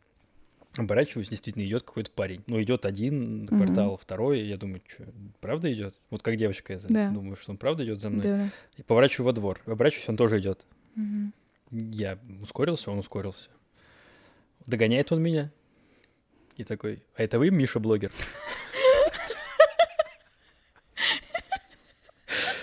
Бу. Да. Я такой, да. А можно с вами сфоткаться? Я такой, сука. Конечно, можно. Боже мой. Ну, я не то чтобы испугался, но у меня было тревожно. Типа, что за мной кто-то, какой-то парень идет? Да, не да, знаю. Я не знаю, было ли так с тобой, что к тебе подписчики подходили и таким образом тебя пугали? Нет, никогда не пугали, но у меня была очень неловкая ситуация. Я ходила на э, стендап Поперечного, и там же как все строится, ну, как бы там, типа, много шуток, там, типа, похлопайте те, кто там дрочит на вот эту категорию порно. И ты такой, типа, ха-ха-ха-ха-ха. И я что-то хлопаю, и в какой-то момент думаю, блин, я надеюсь, никто меня не видит. И после, ну, типа, я бы не хотела, чтобы подписчики знали. Не то, чтобы я смотрю что-то криминальное, нет. Но, блин, ну это не то, чем я хотела делиться. Можно просто не хлопать. Ну, ну я, Да, я была просто на кураже, понимаешь, и не остановилась. Вот, и, короче, и мы идем после, э, получается, выходим уже э, из э, эм, этого зала, где мы были, и я об этом очень так громко рассказываю Косте, типа, блин, это просто жесть, вот это подстава, конечно, поперечная нам устроил, вот, и там рассказываю, что, типа, да, он сказал, вот, типа, кто там дрочно, вот это вот. И, и тут ко мне подходит подписчица и такая, привет, а ты Маруся Черничкина? И я такая, то есть я мало того, что похлопал, я еще и об этом громко сказала, и она подошла в этот момент. Но вроде она ничего не слышала, но я надеюсь, по крайней мере. Вот, и да, это было, это было неловко. Вот, но пугать меня никто не пугает. Мне кажется, тут все знают, насколько я трусливая, поэтому вряд ли кто-то будет так идти со мной переулками и такие, можно фото. Хорошо, что в истории подписчицы все закончилось. Да, и мне очень понравилось, как она написана. Я прям это, я прям сидела, я не знаю, видно было по мне, но я просто вот так вот прям сидела, прям напряженная очень сильно. Вот, очень понравилось мне, как написано. И хорошо, что все хорошо закончилось. Я просто вначале не очень понял, она сказала, что спектакль затянулся, потому что все сидели в телефонах. Вот это я причинно-следственную связь немного не понял. Я типа так она, поняла, она что он... сказала, что спектакль был долго, потому что все не, сидели не, в телефонах. По-моему, не потому что, а просто типа он был мало того, что это было не очень интересно, так еще и долго, поэтому все уже вообще мало обращали внимание на то, что происходит на сцене. Я думаю, что актеры тоже не очень были довольны, что они там типа, играют, а все сидят э, в шарике там, не знаю, во что-нибудь еще. Да-да-да. Печальная история для актеров тоже. Сейчас актер такой какой-нибудь сидит. Да, я знаю вот этих вот зрителей, которые сидят в телефоне, еще звук забывают выключить. Вот, а на всю остальную историю он такой, нормально. Может, может актер за ней шел вообще? Да, Который видел ее, да, что... Я видел, что ты не обратила внимания на то, как я отыграл вот эту вот важную сцену. Посмотри еще раз на это. Ну, на самом деле мы смеемся, действительно страшно не стоит ходить за девочками. Если вы мужчина взрослый, не ходите за девочками, пожалуйста. И не расчленяйте их, если будет такая возможность. Осуждаем. Очень люблю тему True Crime и твой канал. Спасибо тебе за такой контент. Пожалуйста. Мне нужно читать это, так что я, я скажу спасибо. Спасибо Марусе за такой контент. Делюсь этой историей и надеюсь, что ее главный герой не поймет, что речь о нем. Да ладно. В качестве доказательства добавлю фотографии, переписку и новости. Был у меня одноклассник, назовем его Саша. Он был из тех странных парней, что сидят за последней партой и читают о том, как сделать самодельную бомбу. Ну, знаете, у каждого в школе был такой одноклассник. Один раз Саша перенес в школу травмат. Но все, всем это оказалось просто подростковыми понтами. Так вышло, что мы неплохо с ним общались. Помню, что он несколько раз показывал мне реальные видео, где боевики ИГИЛ, неожиданное пересечение, казнят человека. Добавлю, что ИГИЛ запрещена в России. А когда мы гуляли вечером, говорил, что ему мерещится всякое так как он перестал принимать таблетки. Честно говоря, это все казалось мне глупой попыткой выпендриться, показаться крутым. Перед выпускным мне написали в ВК со страницы с его фотографией. На следующий день Саша на меня наорал, потом извинился и сказал, что этот фейк э, созд- создала его знакомая. Она была старше нас лет на пять и жила на Украине. С его слов, она когда-то довела до самоубийства его лучшего друга. На этом я тоже не зациклилась. Но через полгода от знакомых я услышала, что он переехал к ней на Украину и теперь встречается с ней. Летом первого курса Саша снова написал мне. Мы встретились с ним и еще одним нашим другом. Поболтали об, уч- об учебе, он подарил мне билетик на украинский автобус и долго рассказывал о том, как он чудесно живет со своей девушкой и как ее любит. На следующий день наш друг, который был с нами, пишет мне, что Сашу взяли за убийство. Мы встретились с другом, который написал. Друг показал мне то, что отправлял ему Саша. Там было видео и фото того, как он расчленяет труп девушки в ванной. Он закопал ее в лесу и вернулся в Россию. Написал, что наконец-то отомстил ей. Это было время, когда между Украиной и Россией были напряженные отношения из-за Крыма. Саша был уверен, что из-за этого его не будут искать. Но его быстро нашли и осудили за убийство. Я в шоке от того, как спокойно и с улыбкой он рассказывал об отношениях со своей девушкой. Потом пошли слухи о том, что он отсылал деньги в поддержку ИГИЛ. Спустя пару лет он написал мне из тюрьмы. Скидывал мне страшные, странные картинки, в том числе и с арабским текстом. Я решила перестать ему отвечать. Это хорошее решение. Последнее, что мне написал, я злюсь. Когда я вспоминаю об этом, чувствую тревогу. Не знаю, были ли правда истории про ИГИЛ, доведение до самоубийства и галлюцинации, но девушка точно мертва. А Саша сидит. Но самое страшное, что в этом году он выходит на свободу. Он вернется жить в наш район. Я давно переехала, но там все еще живут мои родственники и подруги. Я помню, как он говорил о том, что одна из них, его типаж. И все это меня чертовски пугает. Надеюсь, что это все действительно было местью, и больше никто не пострадает от его рук. Дальше идет ссылка на фото, но автор попросила не показывать э, ссылку на фото. То есть, получается, он, он убил девушку свою? В Украине, Да. насколько я понял. Да, Да, то, да, что да. он убил девушку, а потом вернулся Да, в да, Россию и такой, ну это же Украина. Как бы Мне чё? ничего не будет. Да, вот за, за украинку ничего не будет. Ужас какой. Ну, вот в этой истории уже как бы докрутили финал. Да. Там-то все Как закончилось. можешь почувствовать э, эмпатию? Ну, так уже, да. Ну, убийство это, конечно, совсем другая штука. Да. Там-то все закончилось хэппи-эндом условным. То есть, ну, видимо, у девушек, наверное, осталось э, какой-то эмоциональный Конечно. слом случился, но тут прям Ужас. Я, я очень надеюсь, что, э, что у этой истории не будет продолжения, и что это действительно был какой-то, не знаю, единичный случай. Первые четыре истории твоих подписчиц, они все про одно, что мужчины как бы что-то хотят или что-то делают с девушками. Я не знаю, будут ли дальше другие истории, но Ну- срез твоей аудитории я понял. Статистика такая. Какая? плохая, что женщины в основном умирают от э, рук э, мужчин, домашнее насилие, что чаще всего это мужчины, э, которых они знают, то есть это какие-то родственники, супруг. Ну, у тебя все истории в подкасте обычно про то, как Нет. за кем-то шел мужчина, а потом... Нет, у меня, например, кстати, получается, в предыдущем подкасте была очень интересная история, она у меня до сих пор не выходит из головы. Мне написал мужчина историю свою, ему 50, я так поняла, лет, ну, где-то, может, даже больше. Э, Он приехал в приход, э, его назначили батюшкой, вместе со своей беременной женой и э, своим сыном. Э, Короче, секта там была. Вот, и тот та церквушка, в которой он должен был служить, там все иконы были заменены на иконы вот э, скопцов. Вот, и там была бабулька очень такая агрессивная, которая там проклятиями э, на них сыпала и так далее, и она какой-то прям продолжительный период времени подкладывала им, знаешь, там типа трупы животных, э, там какие-то порезанные хвост, который был закручен. Блин, я пересказываю всю историю. Ну, короче, послушайте эту историю в предыдущем подкасте, если вдруг вы ее э, не слышали. Короче, в итоге э, захворала э, и жена, и сын, и сам священник.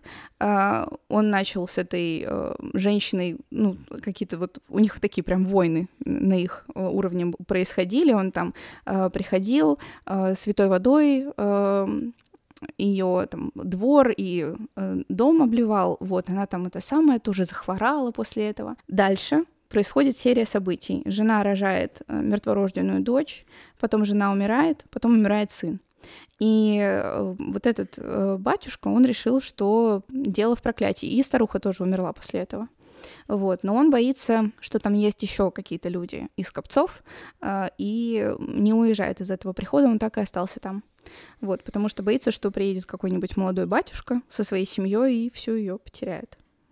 Вот. И прям история, знаешь, у меня так и сидит. Короче, истории разные, но, конечно, очень много историй про, про насилие. Да, я много. прям чувствую даже небольшой стыд после вот этих четырех историй, что я мужчина, если честно.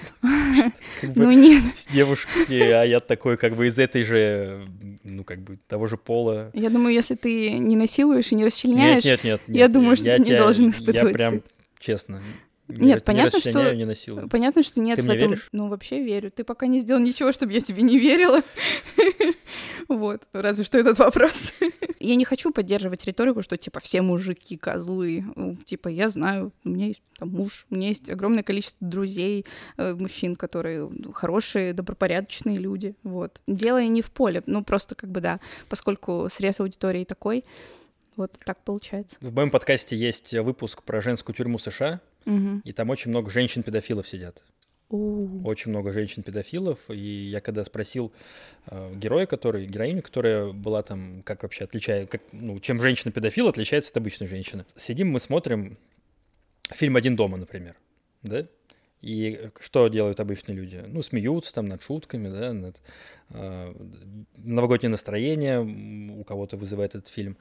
А она говорит, а женщины-педофилы сидят и говорят, как хотят этого мальчика, Фу. как хотят Макалея Калкина, как хотят ему отсосать, как хотят с ним заняться сексом. Фу, мерзость какая. Вот, вот так вот выглядят женщины-педофилы. Не знаю, есть ли в России женщины-педофилы? Ну, наверняка есть. Которые ходят за мальчиками. Вряд ли они смотрят один дома. Да, я к тому, что женщины-педофилы тоже существуют. Я не знаю, ходят ли они так, или есть ли истории, как мальчик смотрит, как за ним идет женщина и такой звонит маме. Но почему-то таких историй про девочек большинство, а про мальчиков нет. Ну, я думаю, что дело еще в каком-то в таком, типа, в стереотипе, который, наверное, у нас все еще есть. Там, и, ну, даже если посудить так, что там, если девочка пожалуется на какое-то повышенное внимание со стороны учителя, мужчины, ну, скорее ей поверят. А если парень пожалуется, то все такие респектнут, а не пожалеют, потому что вообще-то человек тоже пережил там какой-то, ну, там, понятно, что в зависимости от э, конкретного случая, но тоже повышенное внимание, это тоже могло нанести травму, мало ли до чего могло дойти. Ну что там Польша? Давай следующую историю я про Польшу расскажу. Какой ты интриган, ну давай. давай. Привет, Маруся, ее замечательные гости, гости, гости.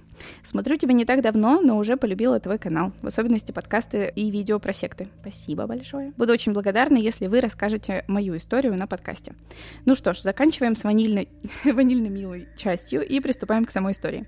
Она больше не криминальная, а мистическая. Все имена изменены во благо конфиденциальности моих друзей. Было это прошлым летом у моей любимой бабушки бабулечки в деревне недалеко от города, который расположен на самом берегу Байкала. В гости к бабушке я приезжаю каждое лето на все три месяца, поэтому успела завести много хороших друзей за это время. Недалеко от дома, она живет в частном доме почти на окраине деревни, расположен лес. Шикарный сосновый бор, который так полюбился всей нашей компашке за несколько лет. Происходило все прошлым летом, как раз-таки в этом лесу, кажущийся нам таким безопасным до этой истории. Я и моя подруга, назовем ее Оля, вместе с нашими братьями, Сашей и Лешей, они старше нас на три года, пошли, как обычно, на нашу базу, которую парни сделали на скучных каникулах 2020 года.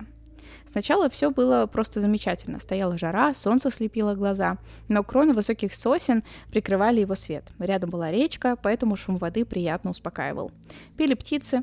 Таких хороших дней давно не было. Мы пришли и сели на наше любимое место, включили музыку на колонке и просто отдыхали. Спустя часа два, может чуть больше, никто из нас не следил за временем. Мне стало скучно, и я пошла к безумно манящей реке. Вода в ней была прозрачной настолько, что даже на глубине двух метров можно было все увидеть.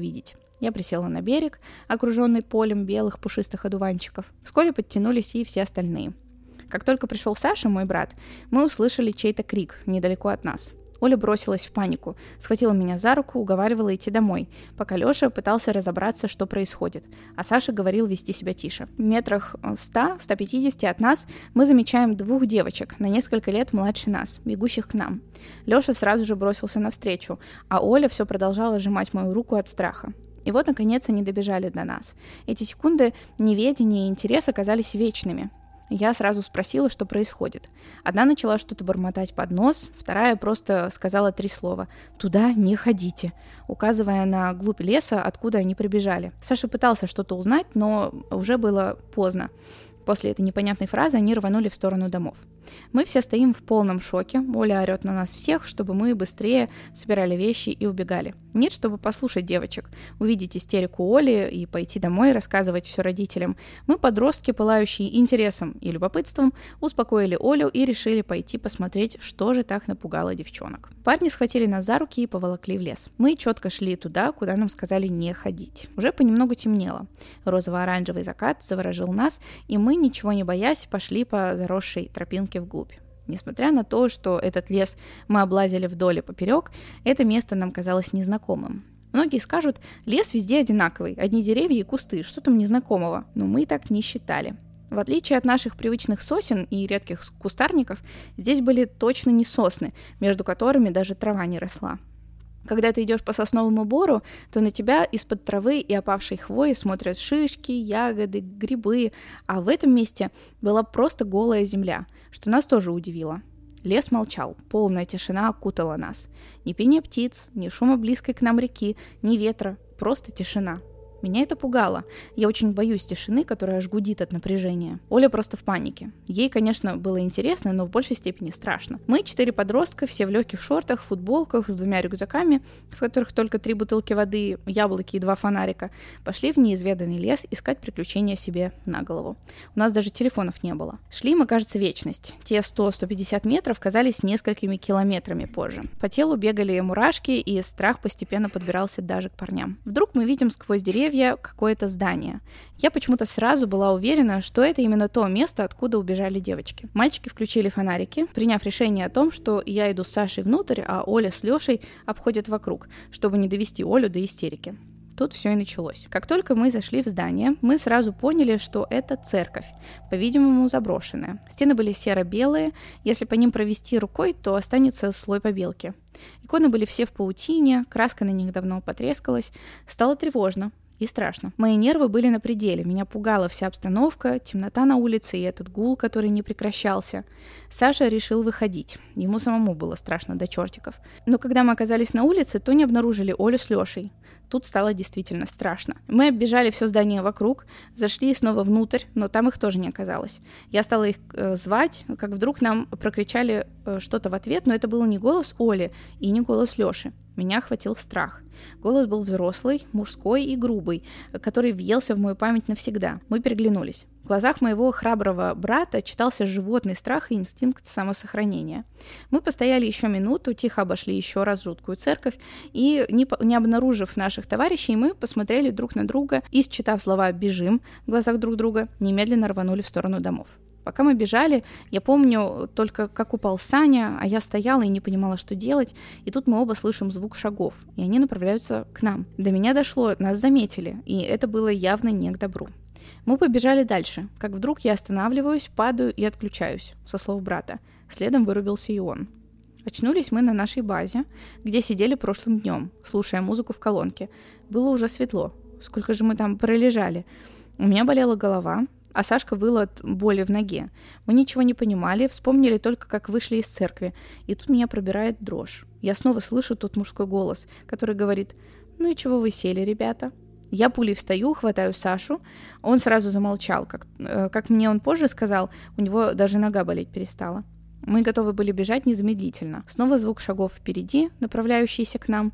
Мы стали отходить назад. Я вспоминаю, что мы потеряли Олю с Лешей, и надо бы их найти.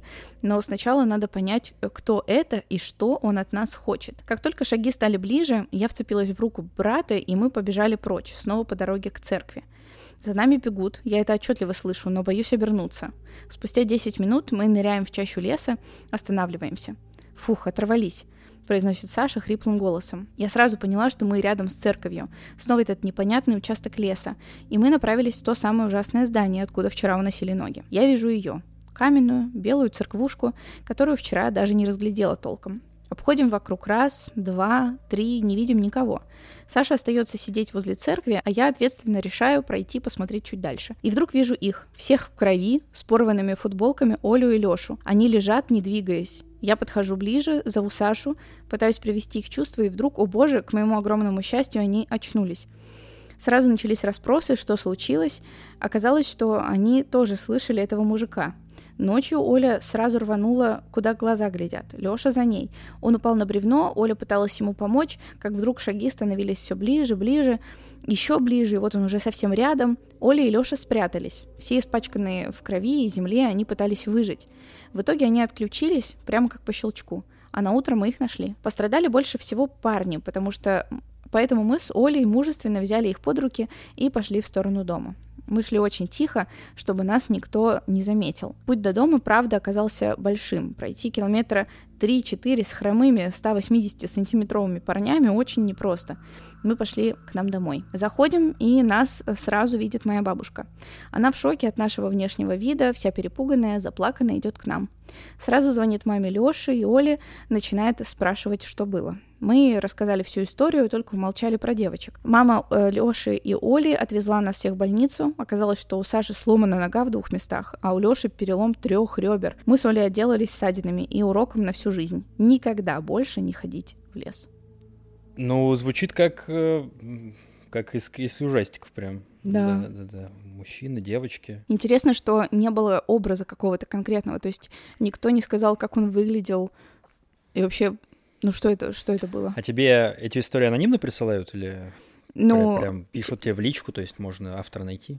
Не, ну, конечно, можно, потому что они мне пишут на почту, Ага. вот, э, то есть я могу ответить, но чаще всего просят не рассказывать, кто писал. Вот видишь, тут э, анонимно попросили, даже поменяли э, имена у друзей. Да, ну, назвали город на Байкале. Насколько я помню, на Байкале только один город, Северобайкальск.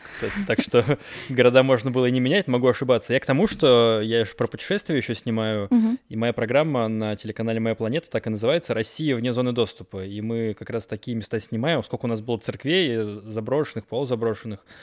Э, Вот, и мне прям интересно вот это место, вот эта вот церковь, особенно, Мгм. что там еще иконы остались, потому что какое-то имущество в заброшенных церквях первым делом уносят всякие черные там копатели и не копатели. Короче, есть люди, которые за иконами охотятся. Поэтому, если можно с автором этой истории связаться, чтобы я тоже в эту церковь сходил, было бы интересно. Хорошо. Ты, ты можешь мне контакт дать? Или, Да. может, автор смотрит, напишите мне, где-нибудь будет э, ссылка на мой, на мой ак э, в телеге. Да, окей. Если знаете такие места, пишите мне, потому что я прям люблю, мы любим так, про такое снимать и туда ездить.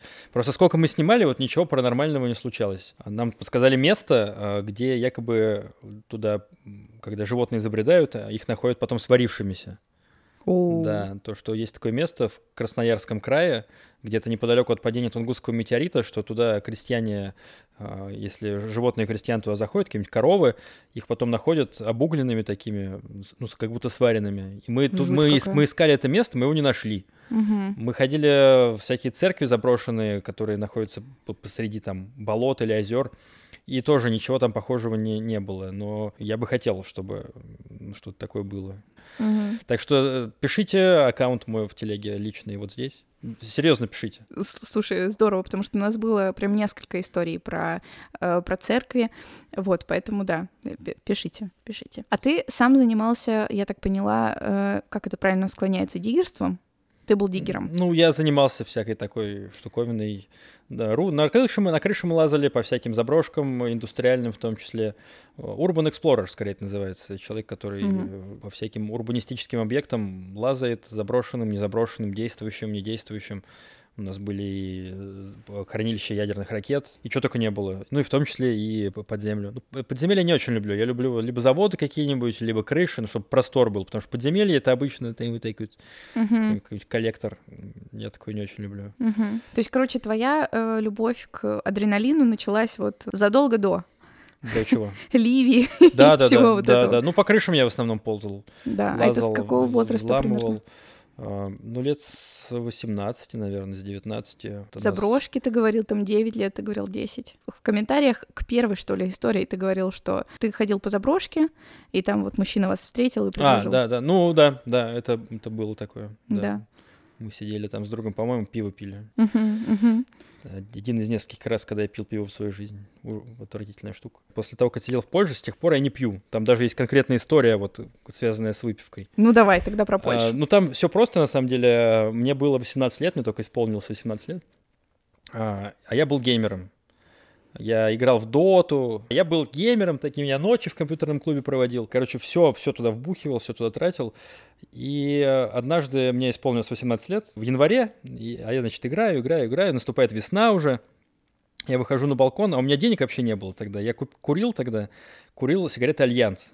Они самые дешевые, они стоили 7 рублей, но у меня настолько не было денег, поэтому я курил за раз по пол сигареты. Я выкурил пол сигареты, там забычковал ее, и второй раз уже потом через некоторое время. И вот я выхожу очередной раз курить, весна, я на балконе, снег уже опадает, там тает, там уже начинается жизнь, в общем, чувствуется, что вот жизнь скоро начнется. Я такой думаю, какой фигней занимаюсь все-таки, просто, ну, какой, какая хрень. Согласны? Звучит даже хреново, да? Да не, почему? Но, но лайфер, у которого нет денег даже на сигареты. Я думаю, надо, надо что-то менять. И думаю, поеду-ка я в Европу. О мой бог. Что-нибудь, э, что-нибудь я там изменю. В своей жизни, в своей жизни изменю. То есть, типа, денег на сигареты не было, но на Европу? Да, я продал компьютер соседу. Я продал компьютер и монитор за 55 евро. Ну, то есть за рубли и поменял эти рубли на евро, получил 55 евро.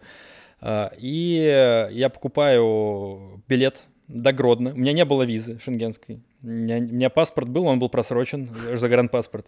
Поэтому что, я, я купил билет до Гродно, это запад э, Беларуси, самая западная область. Mm-hmm приехал на поезд. Э, помню, как меня провожали два моих друга. Я их поцеловал на прощание, типа, больше не увидимся, возможно. Короче, что, там... прилюдно, что ли? Брежнев, помнишь, как целовал? Да, помню. Помнишь, когда нам было по 8 лет, Брежнев целовал, значит, по телевизору было видно. Да я Брежнева вот таким Ну да, да, да, в этом и дело. Так что, а что такого? Он взял, поцеловал. Брежнев целовал, нам велел. И поехал в Гродно, приехал в Гродно, купил э, в книжном магазине карту Гродненской области и пошел на запад, угу. как бы Польша там где-то. Без визы. Да я даже не к, не к переходу шел по гран-переходу, конечно. Я, что мне ловить по гран-переходе без визы? Я просто пошел на запад. Угу. Там как бы, где по карте Польша находится. Дохожу, иду, иду, иду, иду, иду, дошел до... Там стоит не тоже забор, там стоит э, как бы куча натянутых э, линий таких, угу. натянутых проволок. Я подкоп, подкоп сделал под ним, подкопал просто. Ну, как бы забор. Ну, он, а ты понимал, что ты делаешь что-то нелегальное или просто... Да ну... какая разница? Ну, хочу в Европу, и все. Хочется мне в Европу. Какая разница, легально, нелегально. А, там была... Это первый вот окно в Европу. Там была э, демаркационная полоса такая, э, метра три. То есть это распаханная такая полоса, по которой, типа, ну, если кто-то нелегально проходит, должны оставаться следы. Но поскольку под, подсохло тогда все, а, я по ней прошелся, и следов никаких не осталось. Ни хрена себе, как просто. Я охренел сам, что так просто. Пролез. Это оказалась белорусская граница. Ага. Белорусская часть. Прошел, там демилитаризованная зона, километр, может, полтора. Прохожу через нее, которая типа ничья. И с польской стороны, короче, стоит э, забор из колючей проволоки по пояс, весь заросший просто какой-то про, весь заросший как, как каким-то мхом. Ну, угу. короче, его перешагнуть можно. Сразу понятно, как бы откуда кто куда бежит, да? Что из Польши э, редко в Беларусь бегут. Ну да. Да, и что им можно э, там ничего не делать. Э, и я понял, что это Польша уже. Я такой, все. И иду, все. И вышел, иду. А у меня рюкзак еще такой. Школьный рюкзак, у меня не было денег на рюкзак, я с, школь, школьным ранцем иду, uh-huh. чтобы ты понимала, в этом ранце все, что есть. И э, иду, иду, иду, иду, и вышел на дорогу какую-то, машина едет, я ее ловлю, говорю, довезите меня до железнодорожной станции полякам. Там сидела, я помню, как сейчас старый Volkswagen, а, очень старый, и пять человек сидел, ну, то есть полностью забитый. И я как-то сел туда шестым, это были молодые поляки, они говорят такие, я не помню, на каком языке мы общались, но типа на смеси. Ага. Они спрашивают, типа, откуда ты едешь? Я думаю, ты, сейчас меня могут это, засечь. Я говорю, костел, костел, костел. Ну это Польша, там повсюду костелы. Они говорят, а, из, это от того поселка. Я говорю, да, да, да, да, где костел. Они меня привезли э, на, на железнодорожную станцию, оказалось, что вечером будет поезд. Мы с ними поехали на какую-то заправку и жутко нажрались. Прям жутко нажрались. Это был последний раз, когда я пил в жизни. А, а что вы пили? По-моему, водку, я не помню уже. Ага. Ну, в общем, и жутко меня бухово, они э, потом вечером привезли на эту станцию, железнодорожную, я там остался. Каким-то макаром сумел сесть на поезд, а там поезда, я не знаю, типа по Европе путешествовал, там нету поездов, как у нас, типа полки, угу. там у них сидячки, да. тоже купе, но как бы ряд сидений, ряд сидений, и напротив друг друга, как Невский экспресс, знаешь, поезд? Угу. Вот, то есть там сидячие места. И я вырубился благополучно, пьянющий в этом поезде. Сквозь э, полудрему помню, как зашли какие-то э, кондукторы, и начали типа говорить, где билет, где билет, Ой-ой-ой. где билет. А уже были люди в этом поезде. То есть достаточно... Ну, напротив меня кто-то сидел. Я как сейчас помню, мужик напротив меня сидел, и я вот так вот делаю, так вот, типа, заплати за меня, на русском говорю. А... И, он, и он заплатил. Да как? Вот так. И я обратно вырубился. Помню, что проехали Варшаву, я собирался в Варшаву, мы, я ее проехал благополучно, пьянющий. И наконечно я только очнулся, это был город Краков.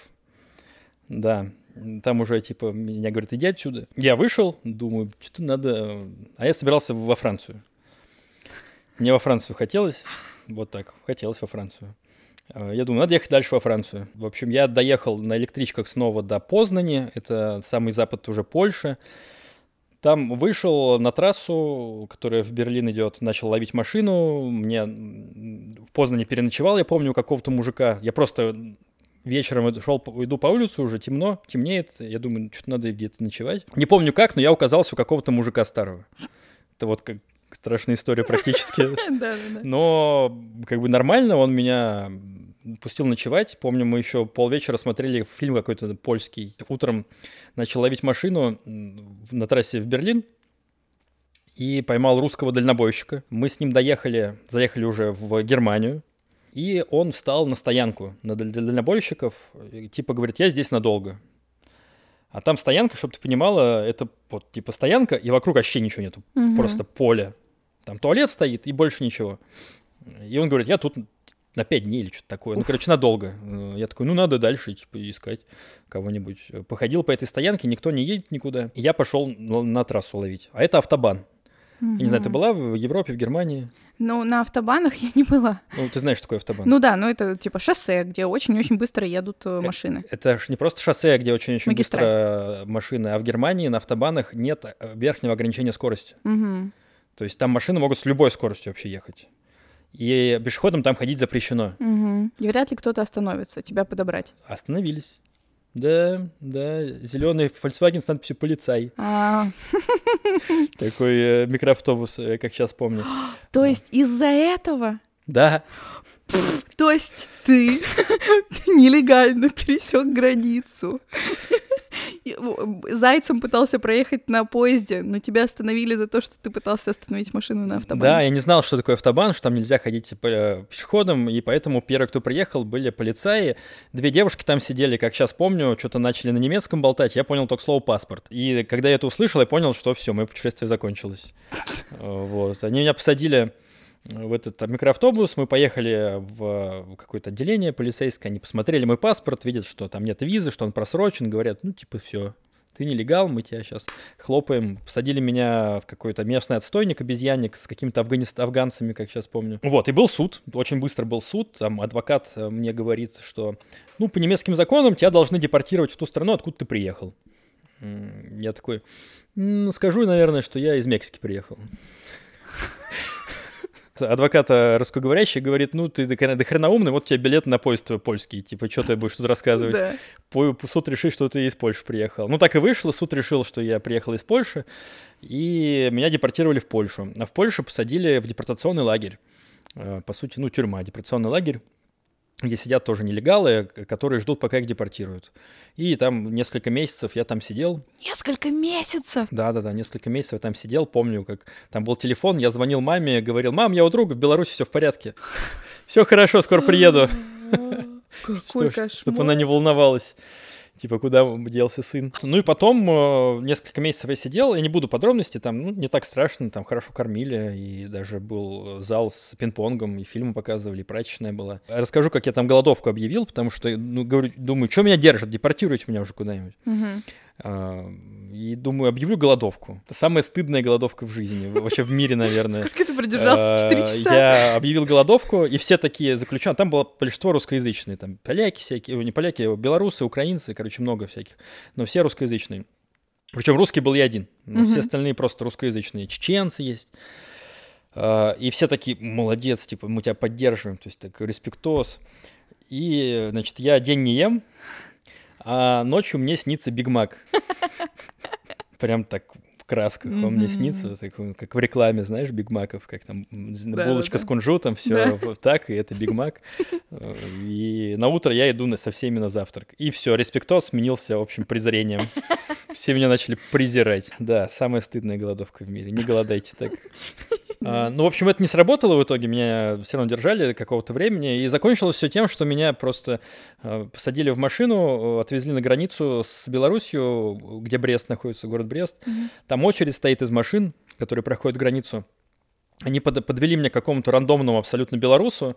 Говорят, ты везешь его в Беларусь. Он такой, окей. Садили меня в машину к нему, и все, я прошел э, границу. Я оказался в Беларуси. В Беларуси как бы вопросов никаких не было. Мгм. Но у меня не было денег, а мне нужно было, получается, домой. И я на, на электричках двое суток э, ехал в Москву. И вот э, на пересадке в Орше, город Орше, уже на востоке Беларуси, случилась такая история. Ко мне подходят два гопника. И а вечереет уже, я сижу на этой, типа, на, на станции, типа, что делать? Типа, ну, ты что, не местный? Ну-ка, сейчас давай мы тебя ограбим. Что у тебя там есть? Открывай свой ранец. Ничего. А я говорю, ребят, я только что откинулся. Они такие, мало, наш друган, ща мы тебя, что, есть хочешь? Давай, переночевать надо, давай, водочки. Я им такой, я не пью больше. И с тех пор я не пил больше. Это вот к, к вопросу о том, что я не пил. Вот 18 лет мне было, сейчас 34. 16 лет я ничего не пробовал алкогольного. И да, ну, в общем, они меня помогли по-всякому, как узнали, что я только откинулся.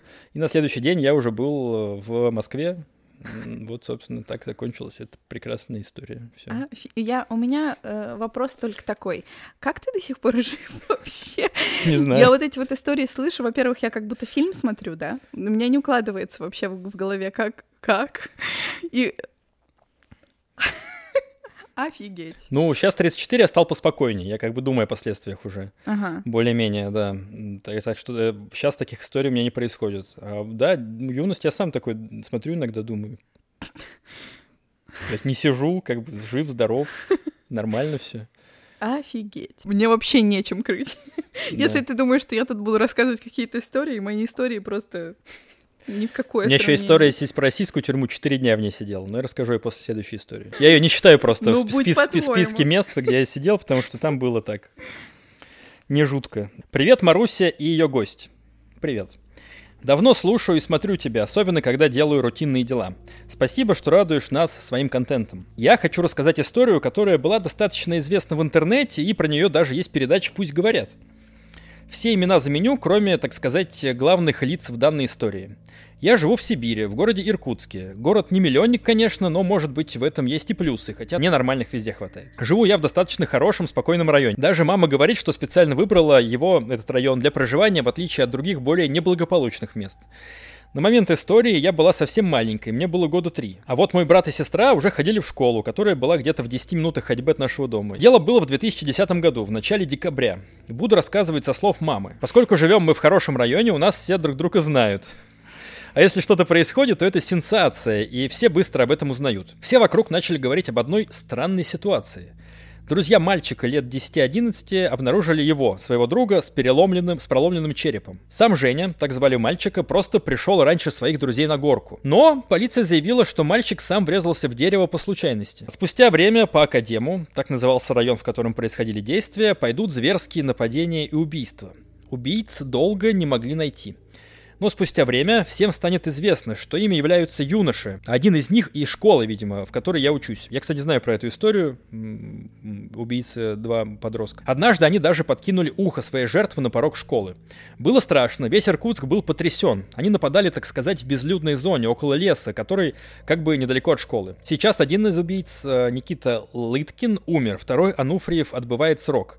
Как хорошо, что один из их родственников случайно обнаружил флешку, на которой были, были материалы убийств и записанные видео со всеми зверствами. Надеюсь, это был и по- первый и последний случай в моем городе. Спасибо большое, что прочитал мою историю. Пыталась излагать мысли как умею, а твоим зрителям желаю не терять бдительность.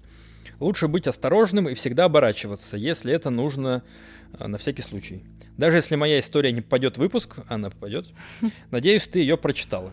Спасибо тебе большое и э, смайлик с сердечком. Да, я слышал эту историю, она действительно была нашумевшая, что два парня э, решили, что они бессмертные. Один из, по-моему, даже музыку какую-то писал абсолютно такую станиску. И ходили по Иркутску с топорами.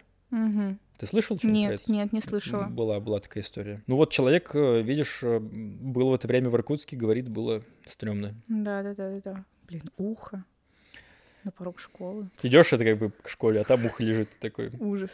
Ничего себе. Фу. А почему ты сказал, что они думали, что они бессмертные? То есть это, это не выражение было, не фигура речи, а это прям реальная была их философия. Ну, я могу как-то искаженно сейчас рассказывать историю, но, насколько я помню, это, всю эту историю они то ли э, как-то, то ли они подумали, что они слуги дьявола, что-то Мгм. такое, прям они по сатанизму угорали. Мгм. Мог- Могу честно врать сейчас, потому что давно я читал про это, но я читал, и, и музыку они записывали, один из них был музыкантом, насколько я помню, это какую-то абсолютно адовую, там, из, из преисподней. Мгм. И вот они по этому всему угорали. Но сложно представить сейчас, что такое возможно, потому что сейчас везде камеры, и я даже не знаю, это благо или нет, потому что, ну, на каждом подъезде камеры, да, сейчас Ну да. э, реально. И сейчас маньяка отследить это плевое дело. Я знаю, потому что мои друзья этим занимаются. Можно по камере человека определить по походке. То есть есть специальный софт, который человека по походке определяет. То есть вы можете скрывать свои лица, маски надевать, что угодно, но походку сложно очень подделывать, особенно долгое время, если идете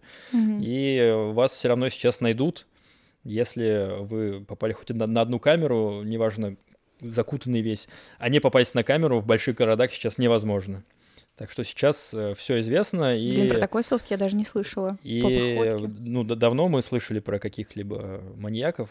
Москва, Питер сейчас одни из самых безопасных городов мира, на самом деле. Угу. Ну, вот именно такого насильственного какого-то э, каких-то преступлений. Ты слышала, чтобы кого-нибудь ограбили, кого-нибудь убили в последнее время? Ну, там было шумное, конечно, дело в Питере по поводу этого учителя, который свою а. студентку а. расчленил. Но это был, я, насколько я понимаю, единичный же случай. То есть она была единственной жертвой. Ну, и его очень быстро нашли, ну несмотря ни на что. Это как, как видео, где есть, где он выбрасывает, да, по-моему? Да, да, да. Есть, то есть все на видео сейчас есть. Сейчас ну, ходить безопасно. Но все равно будем бдительными. Так конечно. что да, мы будем нашим детям рассказывать историю, что мы жили в то время, когда были маньяки. Я помню, битский маньяк был в моем детстве. Mm-hmm. То, что реально люди... Я в Москве вырос, реально люди опасались ходить по лесу, по лесопарку Битцевскому. Вот, реально там шумиха была.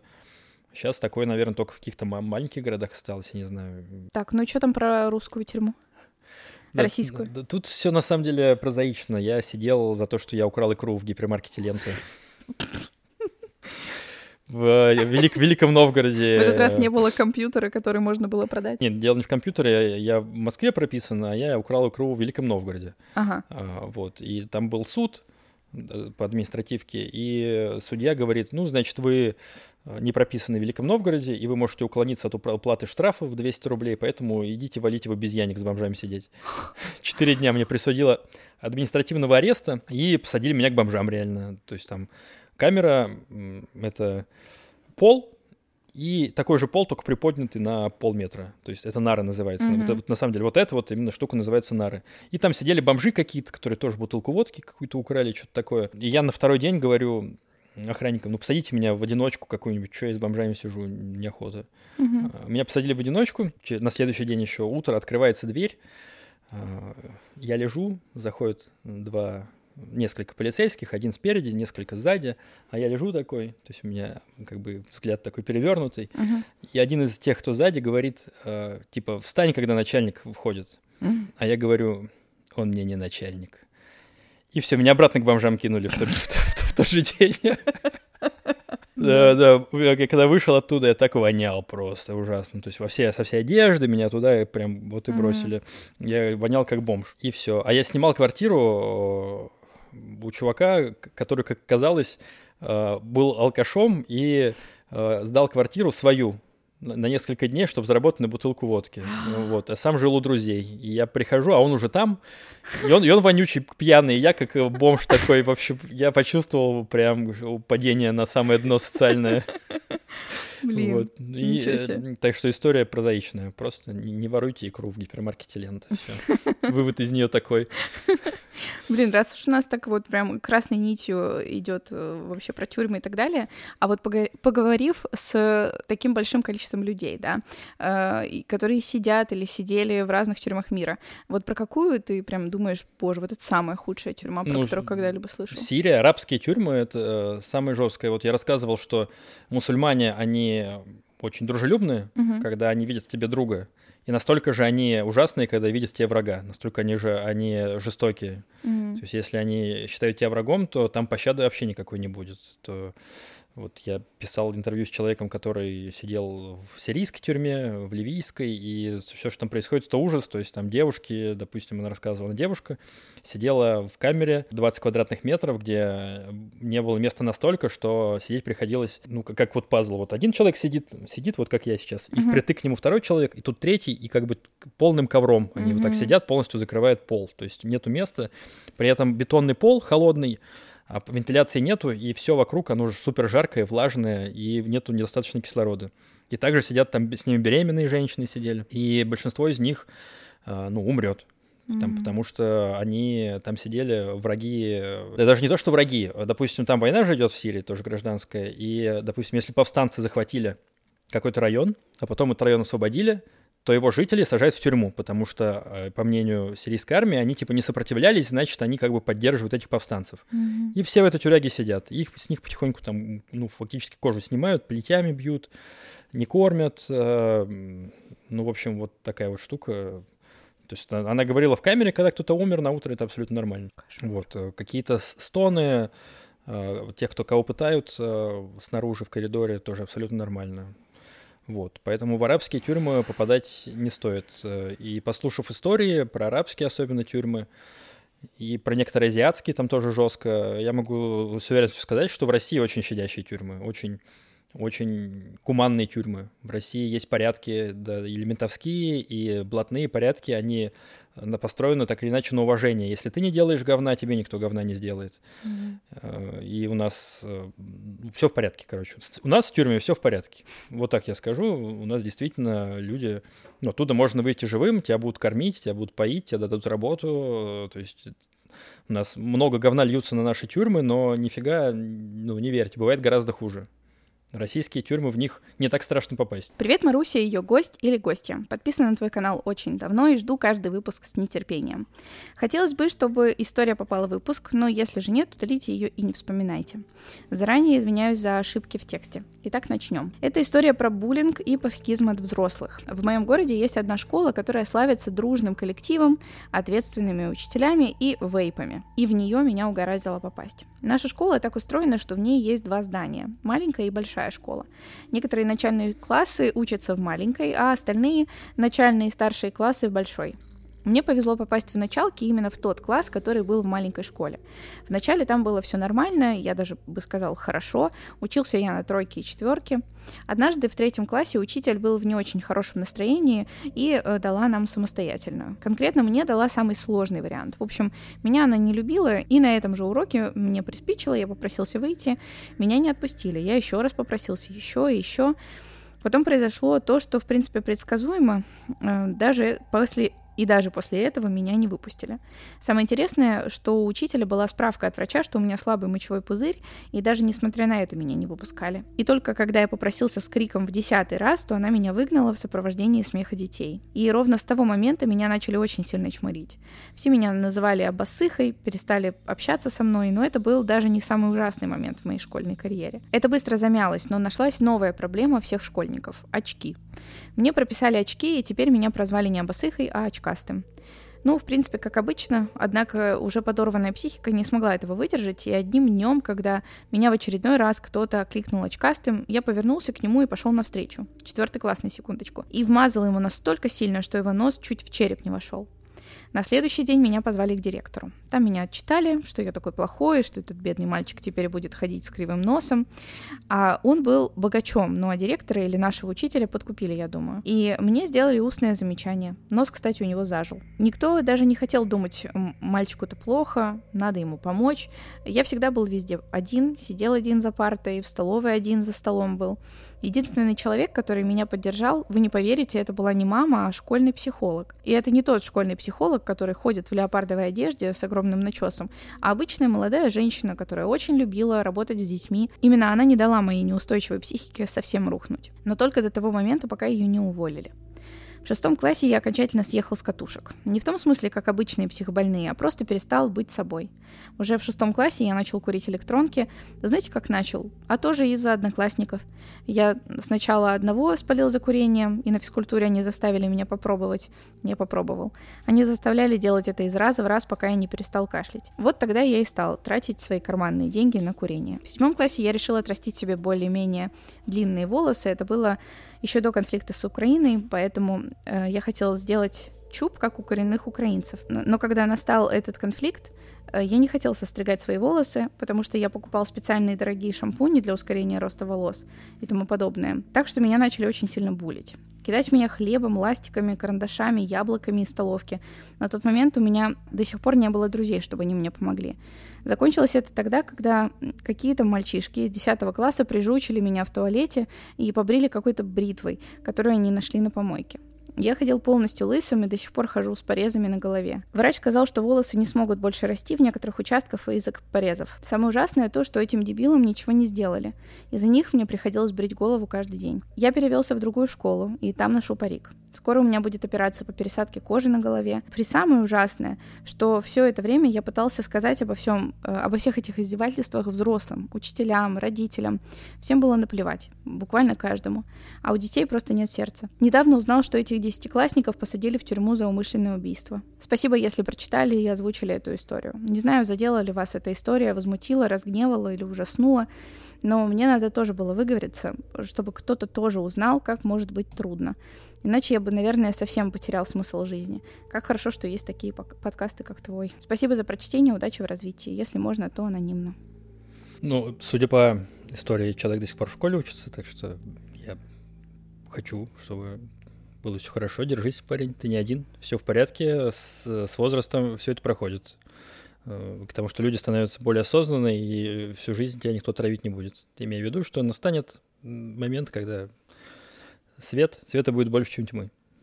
Скорость света больше, чем скорость тьмы. Красиво, красиво. Так что сказал. да. Меня просто самого в школе не очень любили. Не то, что меня булили, потому что те, кто меня булили, я за ними с ножницами бегал.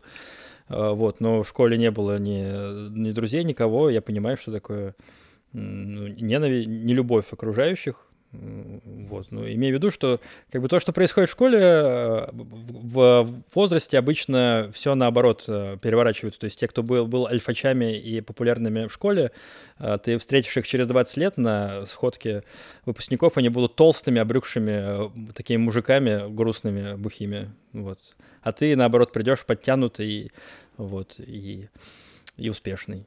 Так, так что не ссы, все будет хорошо. И всех, кого похожая история, не ссыте, все будет хорошо. Там была история, что человек ударил в нос э, другого. Uh-huh. Вот, меня, меня тоже я вспомнил, меня били. В компьютерном клубе я был, и какой-то чувак под, подошел, взрослый, взрослее меня, говорит, есть 10 рублей? Я говорю, нет. И он мне в нос такой, бдыщ, и сломал мне нос. У меня видно, что у меня нос сломанный, кривой? Нет, не вижу, если честно. Ну, он кривой, может, из-за света так? Угу. Ну, в общем, у меня нос кривой, да. Я даже думал операцию сделать уже во взрослом возрасте, но пришел к врачу, он мне говорит, нос дышит? Я говорю, дышит. Ну и все, не трогай его. Пока дышит, говорит, все в порядке. Вот, и я такой, ну ладно, окей. Ну, в общем, да, буллинг, не знаю, ты была популярной в школе? Я старалась держаться с большинством. То есть я никогда не была популярной в школе, но я, типа, старалась вот, типа, в, в большинстве быть. Вот, но был момент, э, я, по-моему, рассказывала, ну, достаточно давно. Ну, блин, простите, у меня просто ограниченное количество таких историй. Короче, да, была ужасно несправедливая ситуация. Э, короче, у меня была подружка, и в девятом классе у нас, в десятом классе у нас произошло разделение по направлениям, и я пошла в физико-математический, а она в гуманитарный. И мы с ней как-то перестали общаться, и она стала общаться с девочкой, э, которая, с которой у нас в школе были такие контры.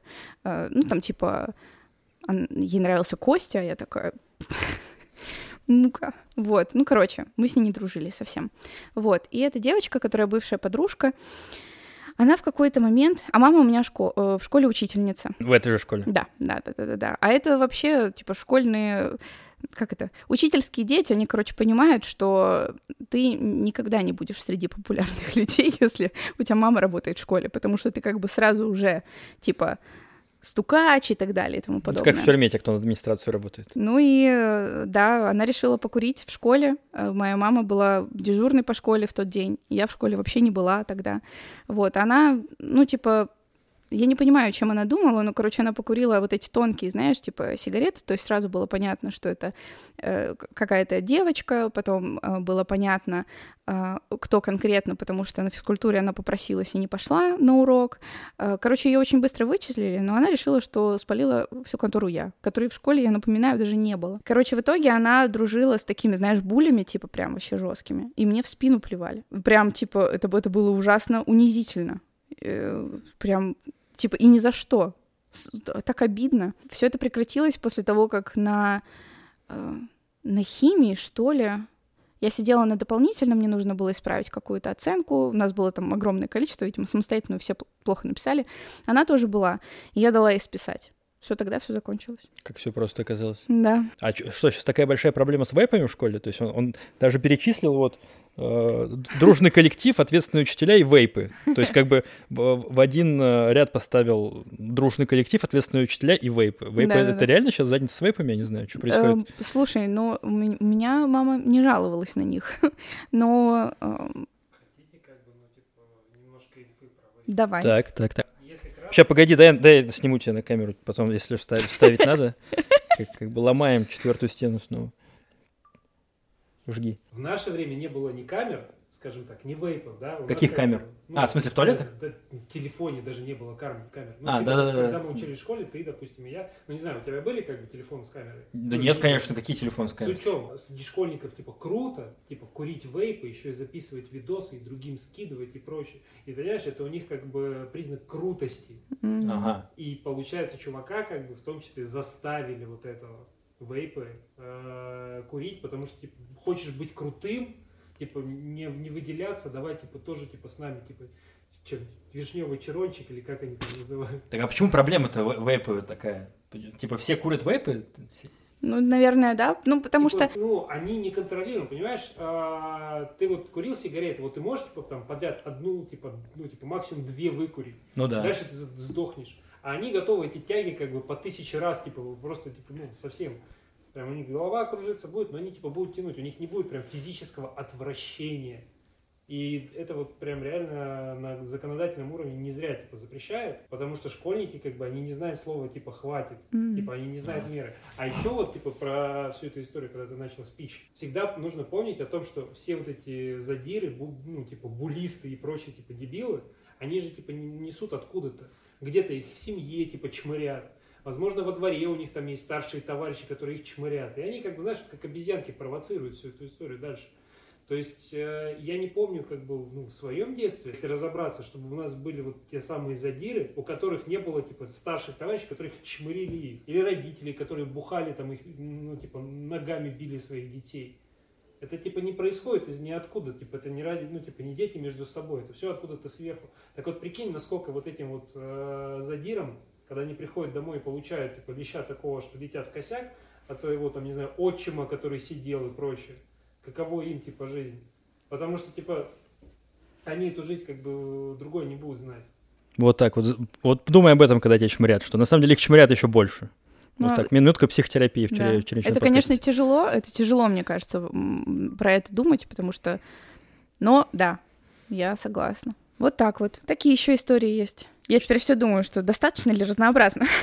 Да, да, новые истории пошли. Э, Прочтем еще одну? Да, да, да, да, давай. Читаю. Здравствуйте, Маруся и гость. Добрый день. Хочется рассказать про свой интересный опыт. Произошел он, к слову, недавно, в конце марта. В этот знаменательный для нашего класса день мы договорились о фотосессии на выпускной альбом 9 класса. Поскольку это было каникулярное время, каждый ехал из своих домов и квартир. Я долго готовился, волновался, что уж собрал тяжеленную су- спортивную сумку с одеждой, которая, на мой счет, могла пригодиться. Сев на нужный автобус, я еле как уместился на одном пассажирском сиденье у окна. Автобус тронулся, и мы поехали. Спустя одну остановку по лестнице поднимается мужчина в рваной пыльной куртке, с железной каталкой для вещей в одной руке. В подобных дворники собирают картон, а очаровательные бабули возят продукты. Тележка, видимо, имеется в виду. Разумеется, прибывший пассажир садится возле меня на свободное место. С этого момента и начинается самое интересное. Мужчина начинает со мной говорить, очень торопливо и одновременно прерывисто, невнятно. По- Поэтому первая часть его обращения ко мне была прослушана. Я оборачиваюсь на соседа, а тот внимательно смотрит на меня. Мужчина спрашивает, что у меня в носу и для чего я подобное сделал. Это он о пирсинге. Я сказал ему, что подобное мне по душе. Ответил я очень приветливо и вежливо. Ответ удовлетворил собеседника, а потом тот раскрыл тайну, что он зэк. И буквально недавно вышел за убийство полицейского. Рассказал, что серьги в моих ушах воспринимаются в тюряге известным словом «пи***ас». Однако наш главный герой человек хороший и за внешность Омск и религию не осуждает. Говорит, главное, чтобы оставался человеком. После он показывает свои руки. Пальцы были толстенные, а ногти круглые и большие. Кожа грубая, полностью покрытая трещинками и трещинами, окрасившимися в темный цвет от пыли. Параллельно мужчина говорит, что служил в Грузии и может убить человека од- одним пальцем, в чем я почему-то не сомневался. Он улыбался, смотрел в глаза и был приветливый, несмотря на тюремные привычки говорить прямо в лицо. То есть он говорил прямо в 10 сантиметрах от моего лица. И что удивительно, перегаром и не пахло. С противоположной стороны сидела бабушка и часто оборачивалась. Наверняка слышала разговор. Однако предъявить, чтобы отстал, не хватило смелости, за что не осуждаю, у самого кишка тонка. Тут сзади посередине проходит моя одноклассница и оборачивается на нас. Я здороваюсь, она отходит вперед салона. Нам надо было скоро выходить. Э, Жаль, только мне перекрывает проход зэк. Я пунктуально ответил, что мне скоро выходить, на что он мне отвечает, что знает этот город как пять пальцев, и мне точно не здесь. Я вонзился в спинку кресла.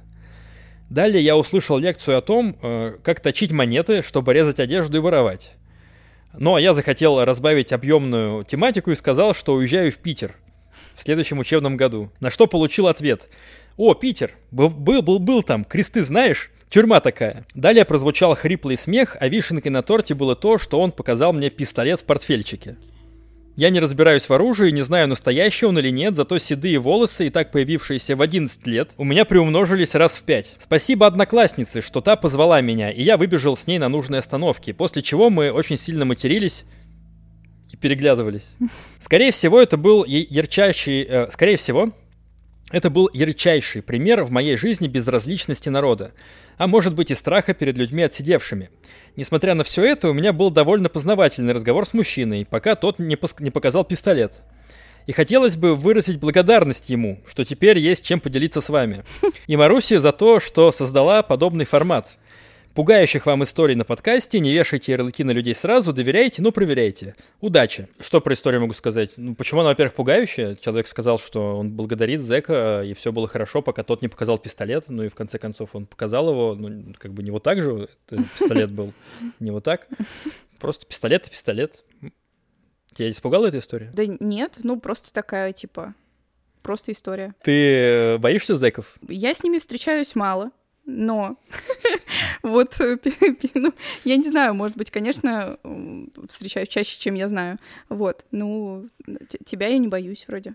Даже в зоне для рецидивистов э, есть порядки, и порядок такой на любых зонах вообще, что если ты не делаешь говна, то тебе тоже никто не будет делать говна. Поэтому э, как бы зэков-то бояться не стоит. Стоит бояться людей, которые сейчас приезжают э, из зоны военных действий, потому что посттравматическое расстройство никто не отменял, и как бы люди, которые видели насилие, смерть, прям вот вот прям оно их касалось, э, они как раз непредсказуемые, у них э, бывают. И это большая проблема, там в США, допустим, очень активно ну, вот эти все ветераны, это большая проблема, которые приезжали, приехали там из Афганистана, еще ранее из Вьетнама, которые не могут обратно социализироваться в обычное мирное общество, и это часто перерастает в, в акты агрессии, эти люди как раз становятся неуправляемыми. Не знаю, в курсе ты про всю эту ситуацию? Ну да, даже у меня было много ситуаций, которые я рассказывала на канале, где были ветераны, да.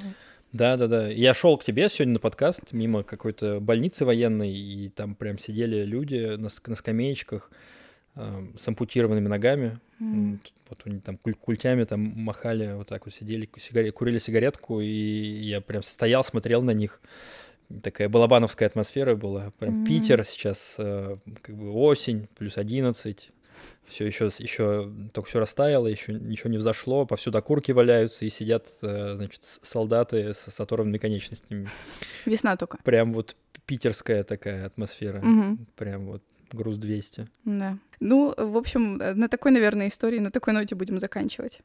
Да, Марусь, спасибо, что позвала. Дорогие зрители, спасибо, что смотрели или слушали, если вы слушаете на подкаст-платформах. Да, да, да, да. Вы, мы там тоже есть, и вы там тоже и есть. Давай больше не будем рекламировать тюремный подкаст, который можно послушать на всех подкаст-платформах или по ссылке в описании, а то хватит. Спасибо большое, что вы были с нами, что слушали. Напоминаю, что свои истории вы можете присылать на почту ваши истории собака.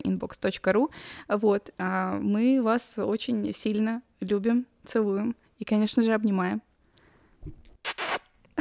Пока. Пока-пока.